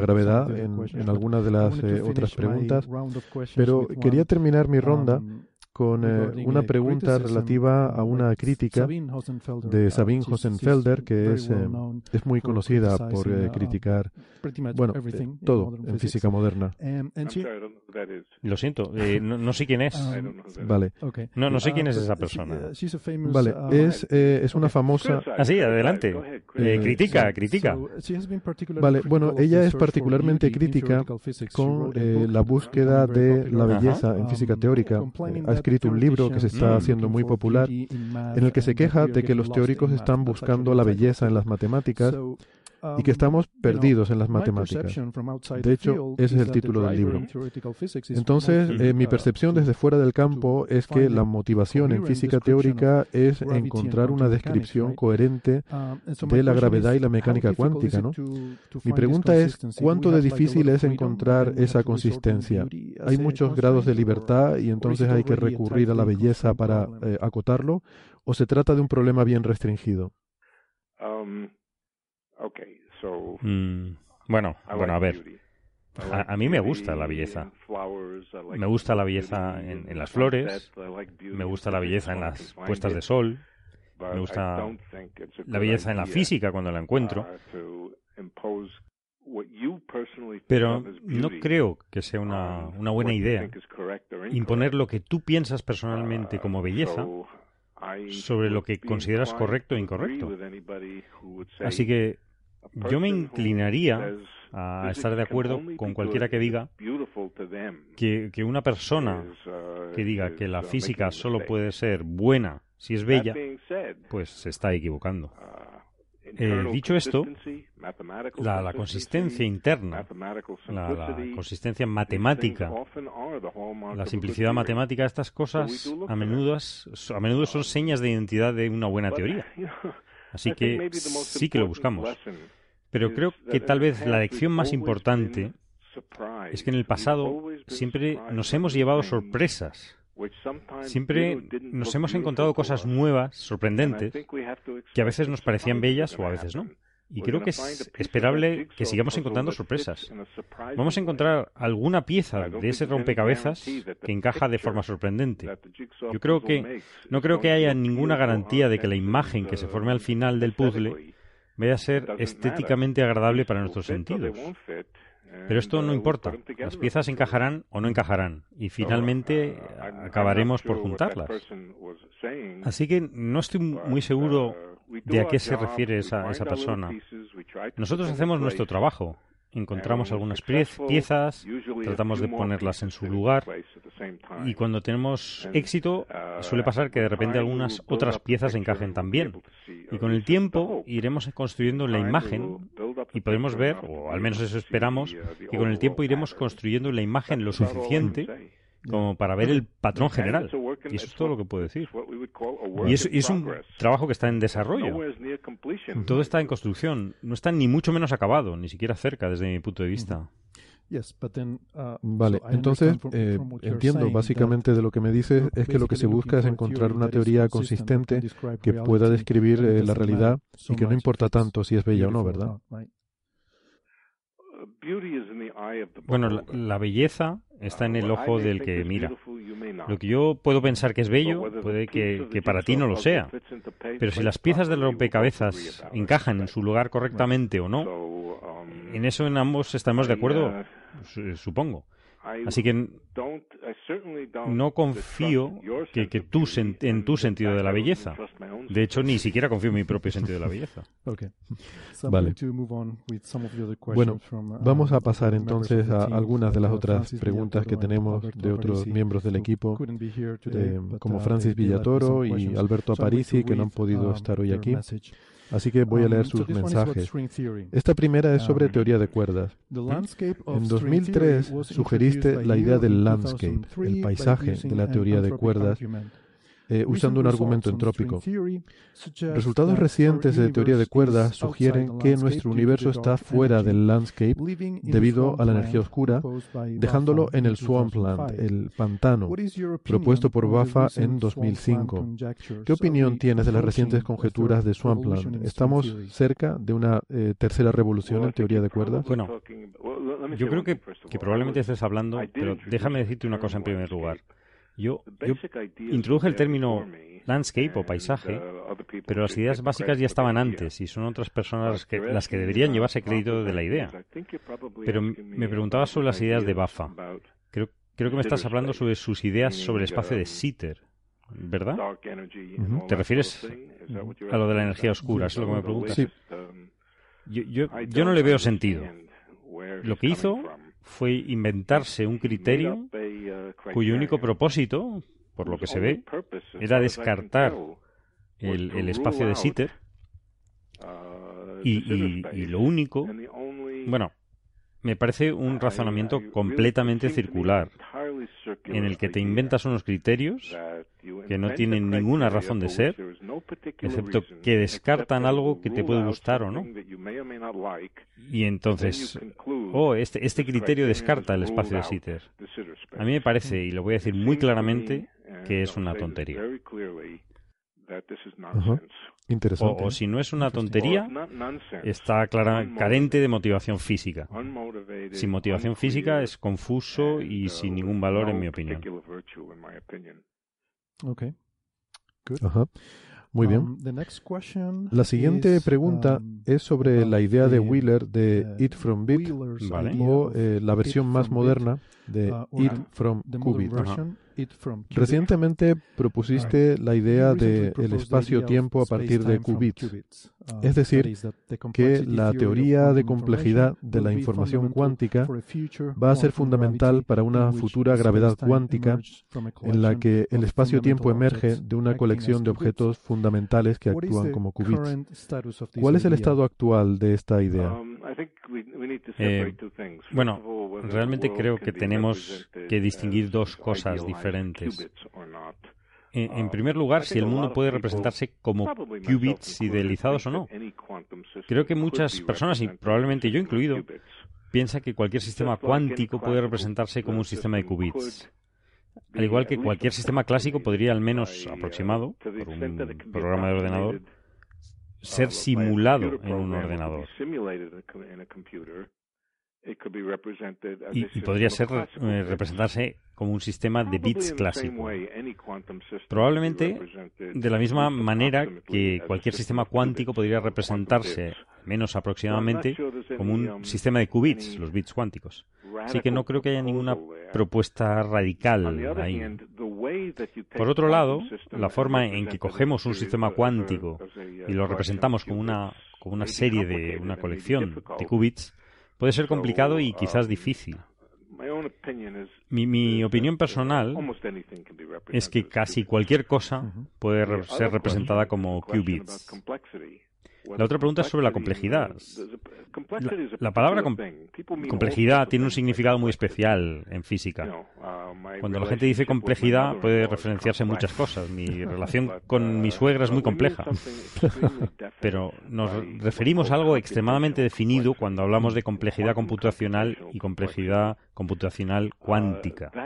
La idea de que los estados cuánticos, y en particular los interiores de los agujeros negros y las regiones detrás del, hori- del horizonte, se rigen por principios de complejidad, eh, eso es una idea nueva, eso no ha sido probada muy a fondo. No está tan desarrollada de las ideas sobre el entrelazamiento cuántico, pero parece que probablemente va a ser parte de la historia. Yo diría que seguramente será parte de la historia y creo que es otra de esas piezas del rompecabezas que va a encajar bien en su lugar. Que el, crecimiento del espacio eh, eh, se identifica con el crecimiento de la complejidad de un sistema, del estado de un sistema de qubits. Esto creo que es correcto y que quedará en la teoría. Cuando dices complejidad, te estás refiriendo a una cantidad específica que se puede calcular en un sistema. Sí. Eh, y es, eh, Exactamente. es análogo al concepto de entropía que tiene un significado específico en física y a veces Es un- es una cosa análoga. Es análogo. Sí, sí, sí. Es análogo a la entropía, pero no es la entropía. La, la entropía es básicamente una, una cantidad clásica. y, y representa cuánto está desordenado un estado, cuán, cuán confusa es su colección de grados de libertad. La complejidad cuántica es una cosa muy diferente. Aunque, aunque es análoga, y, y vale, per- permítame decirlo de esta manera. La capacidad de un sistema cuántico de ser complejo, y ahora en un momento te diré lo que significa complejidad, pero la capacidad de un sistema cuántico para ser complejo es enormemente mayor que la capacidad de un sistema clásico para ser complejo. Entonces, ¿qué significa para nosotros la complejidad? Significa cuántos pasos simples debe realizar un sistema para llevarlo a algún tipo de configuración particular. El, el ejemplo más claro está en la informática. Su- Supón que un ordenador, el estado de un ordenador consiste en un montón de bits o qubits, dependiendo de si se trata de un ordenador clásico o cuántico, y lo inicializamos en un estado particular. Ponemos todos los bits a 0, 0, 0, 0, 0. Un bit puede ser 0 o 1. Si coges un ordenador en un estado particular y lo dejamos correr, tal vez no esté haciendo nada útil, pero, pero está funcionando.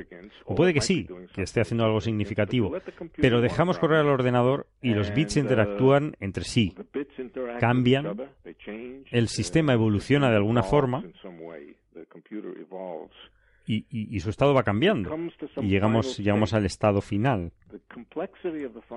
La complejidad del estado final es básicamente el- la cantidad de operaciones, la cantidad de operaciones simples y básicas del ordenador que se necesitaron para llegar a ese estado final. O mejor dicho, el número mínimo de pasos posibles que se necesitan.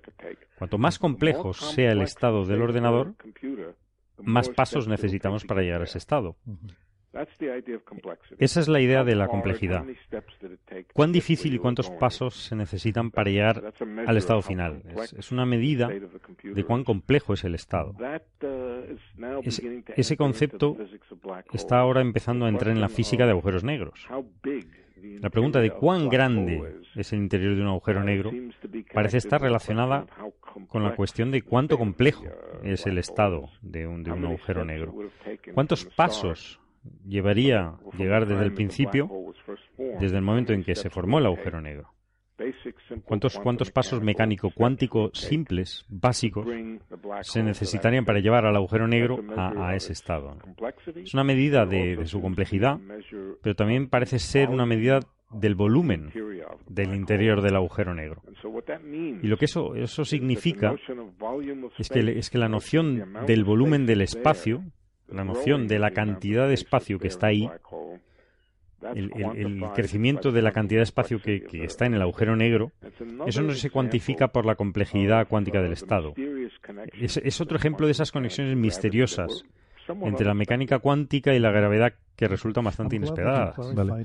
Eh, me alegro de que hayas aclarado que es el número mínimo. Sí, sí, de sí, desde luego. Porque iba a preguntar que podría haber otro. Sí, tu, pun- Sí, claro. tu puntualización es, es correcta, es cierto. Vale, no, no, sí, perfecto, eh, está bien.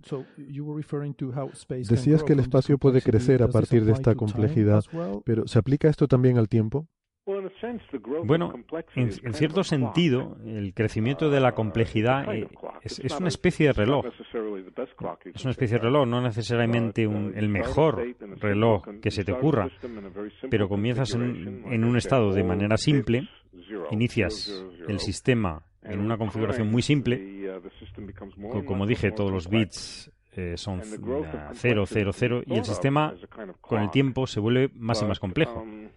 El, crecimiento de complejidad se puede considerar como un tipo de reloj.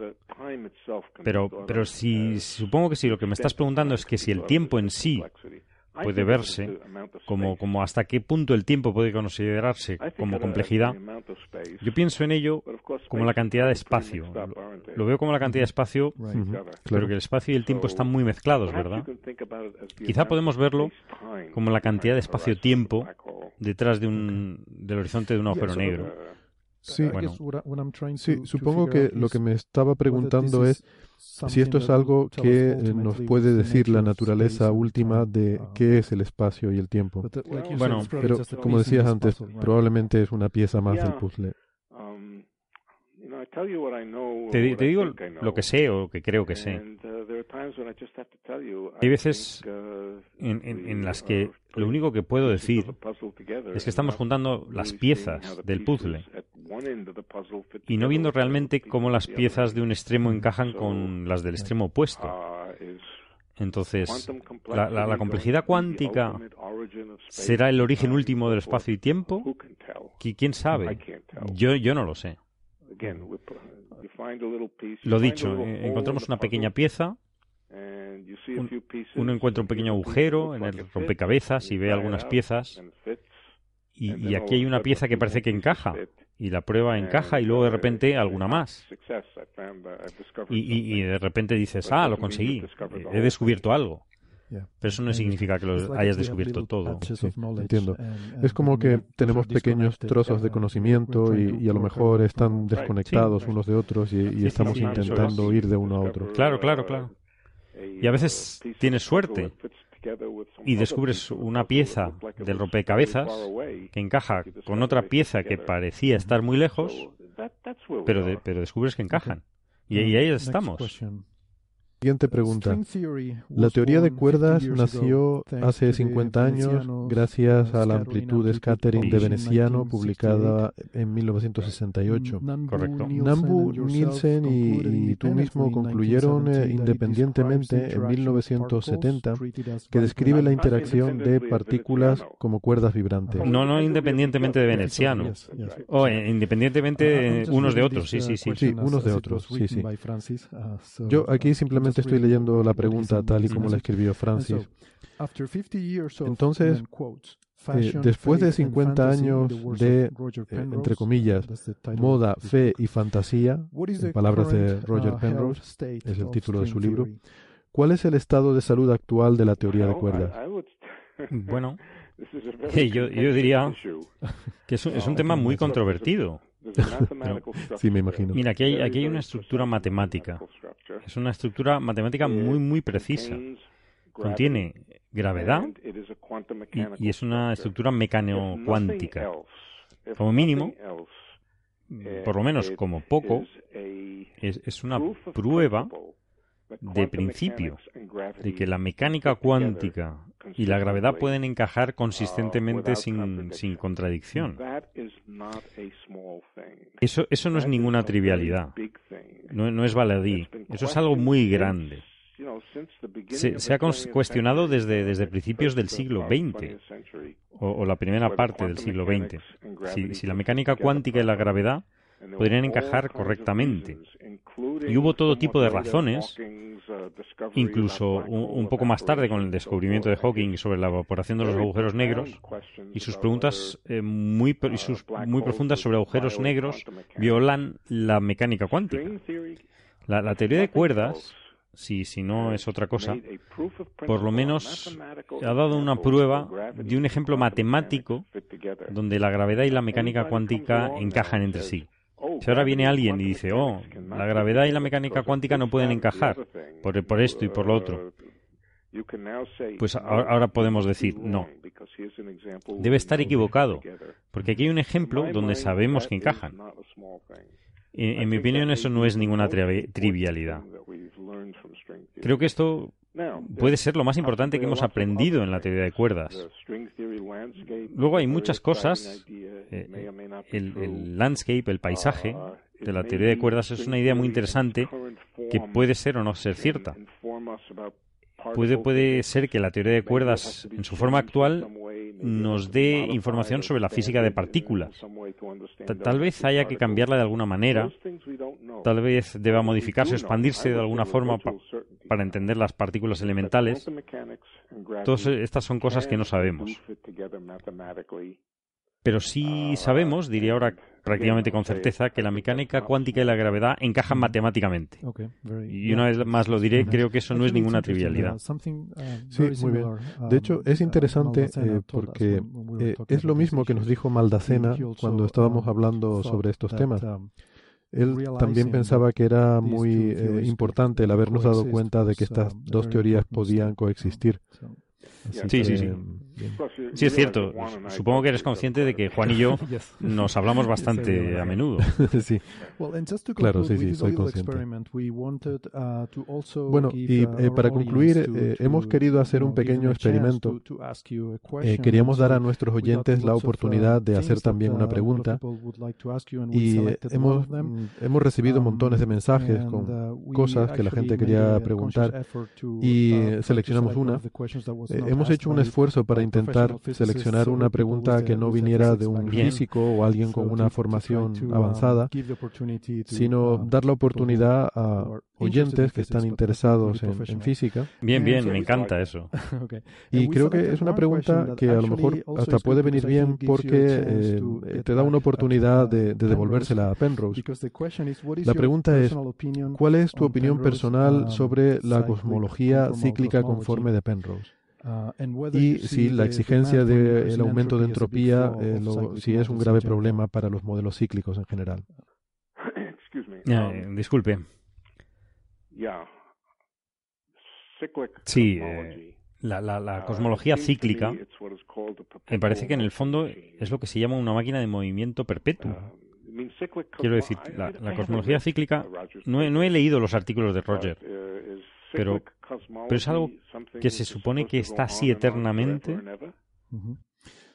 Pues es así, lo pregunto, es, es una pregunta. Pues sí, la idea es eh, la, eh, la idea es que la, la expansión acelerada del universo que estamos viendo ahora sería equivalente a la fase de inflación de un universo eh, que sería mucho más pequeño y más rápido que existió antes. Así que básicamente conecta las fases finales de un universo con las iniciales de otro. Eones, los llama él, eh, a través de una transformación eh, invariante de escala. Y entonces, básicamente esta sería la idea. Pero eh, bueno, Bien. si no lo has leído, pues eh, quizás no debería Bueno. de preguntarte. por- Bueno, bueno, vale. Lo sé, lo sé. Conozco la idea un poco. Uh, Me parece, me parece a mí que si nos restringimos a lo que es lo que la gente llama el universo observable, significa lo que técnicamente denominamos un parche causal. La región dentro de un horizonte Entonces, acabamos teniendo lo que se llama una máquina de movimiento perpetuo. Yo creo que probablemente viola la segunda ley de la termodinámica. Pero no, no soy un experto en el tema, así que no le debería criticarlo sin, sin saber más sobre este tema. Ujú. Pues muy bien, Um, thank you estupendo. very much, Eh, muchísimas been gracias, Leonard. Eh, ha sido Um, un auténtico placer para mí. um, Creo que ha very, sido eh, muy very, instructivo very y que las. Uh, explicaciones han, sido muy very claras y estoy seguro de que nuestros oyentes eh, very las disfrutarán. Gracias. Muchas gracias por tu tiempo. Muy bien, adiós. Pero sin duda el momento más emocionante del año para nosotros y para, para muchos oyentes también, sé que a muchas de ustedes les hizo mucha ilusión compartir con nosotros este momento, fue eh, en el episodio 188 eh, el retorno de nuestro amigo Ángel López Sánchez, el Lobo Rayado, eh, su regreso al programa El Retorno del Lobo después de esa, esa enfermedad eh, que puede llegar a ser grave, ese síndrome de Guillain-Barré que, que padeció, que le dejó en el hospital completamente paralizado, sin poder mover ninguna parte de su cuerpo más que los ojos y que mm, bueno pues a base de, de mucho de mucha voluntad de mucho esfuerzo y, también de, de su condición física y de vaya usted a saber qué otros eh, factores le llevó a hacer una recuperación insólitamente rápida y que incluso a los propios médicos que le atendían pues lo- los había dejado eh, muy sorprendidos. La enfermedad y la, y la recuperación de, de nuestro amigo Ángel López Sánchez creo que eh, es eh, sin duda eh, de, de lo más destacado que, que ha ocurrido este año y nos alegramos muchísimo de que haya tenido este final feliz Y en honor a Ángel, nos despedimos eh, hoy de ustedes y despedimos este bonus de, a su vez de despedida del año 2018 con nuestro tema favorito de, de Eye of the Lobo.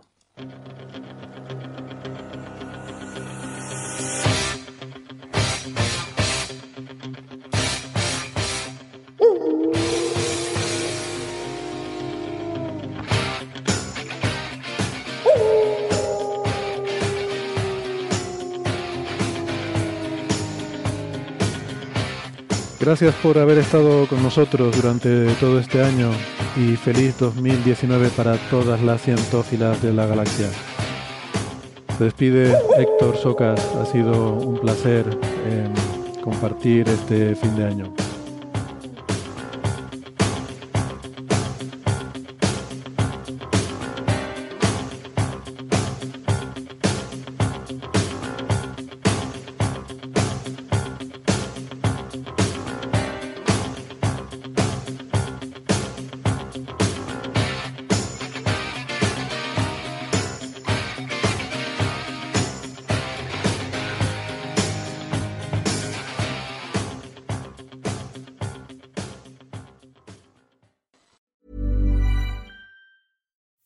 On a budget, we still deserve nice things. Quince is a place to scoop up stunning high-end goods for 50 to 80% less than similar brands. They have buttery soft cashmere sweaters starting at $50, luxurious Italian leather bags, and so much more. Plus, Quince only works with factories that use safe, ethical, and responsible manufacturing. Get the high-end goods you'll love without the high price tag with Quince. Go to quince.com slash style for free shipping and 365-day returns.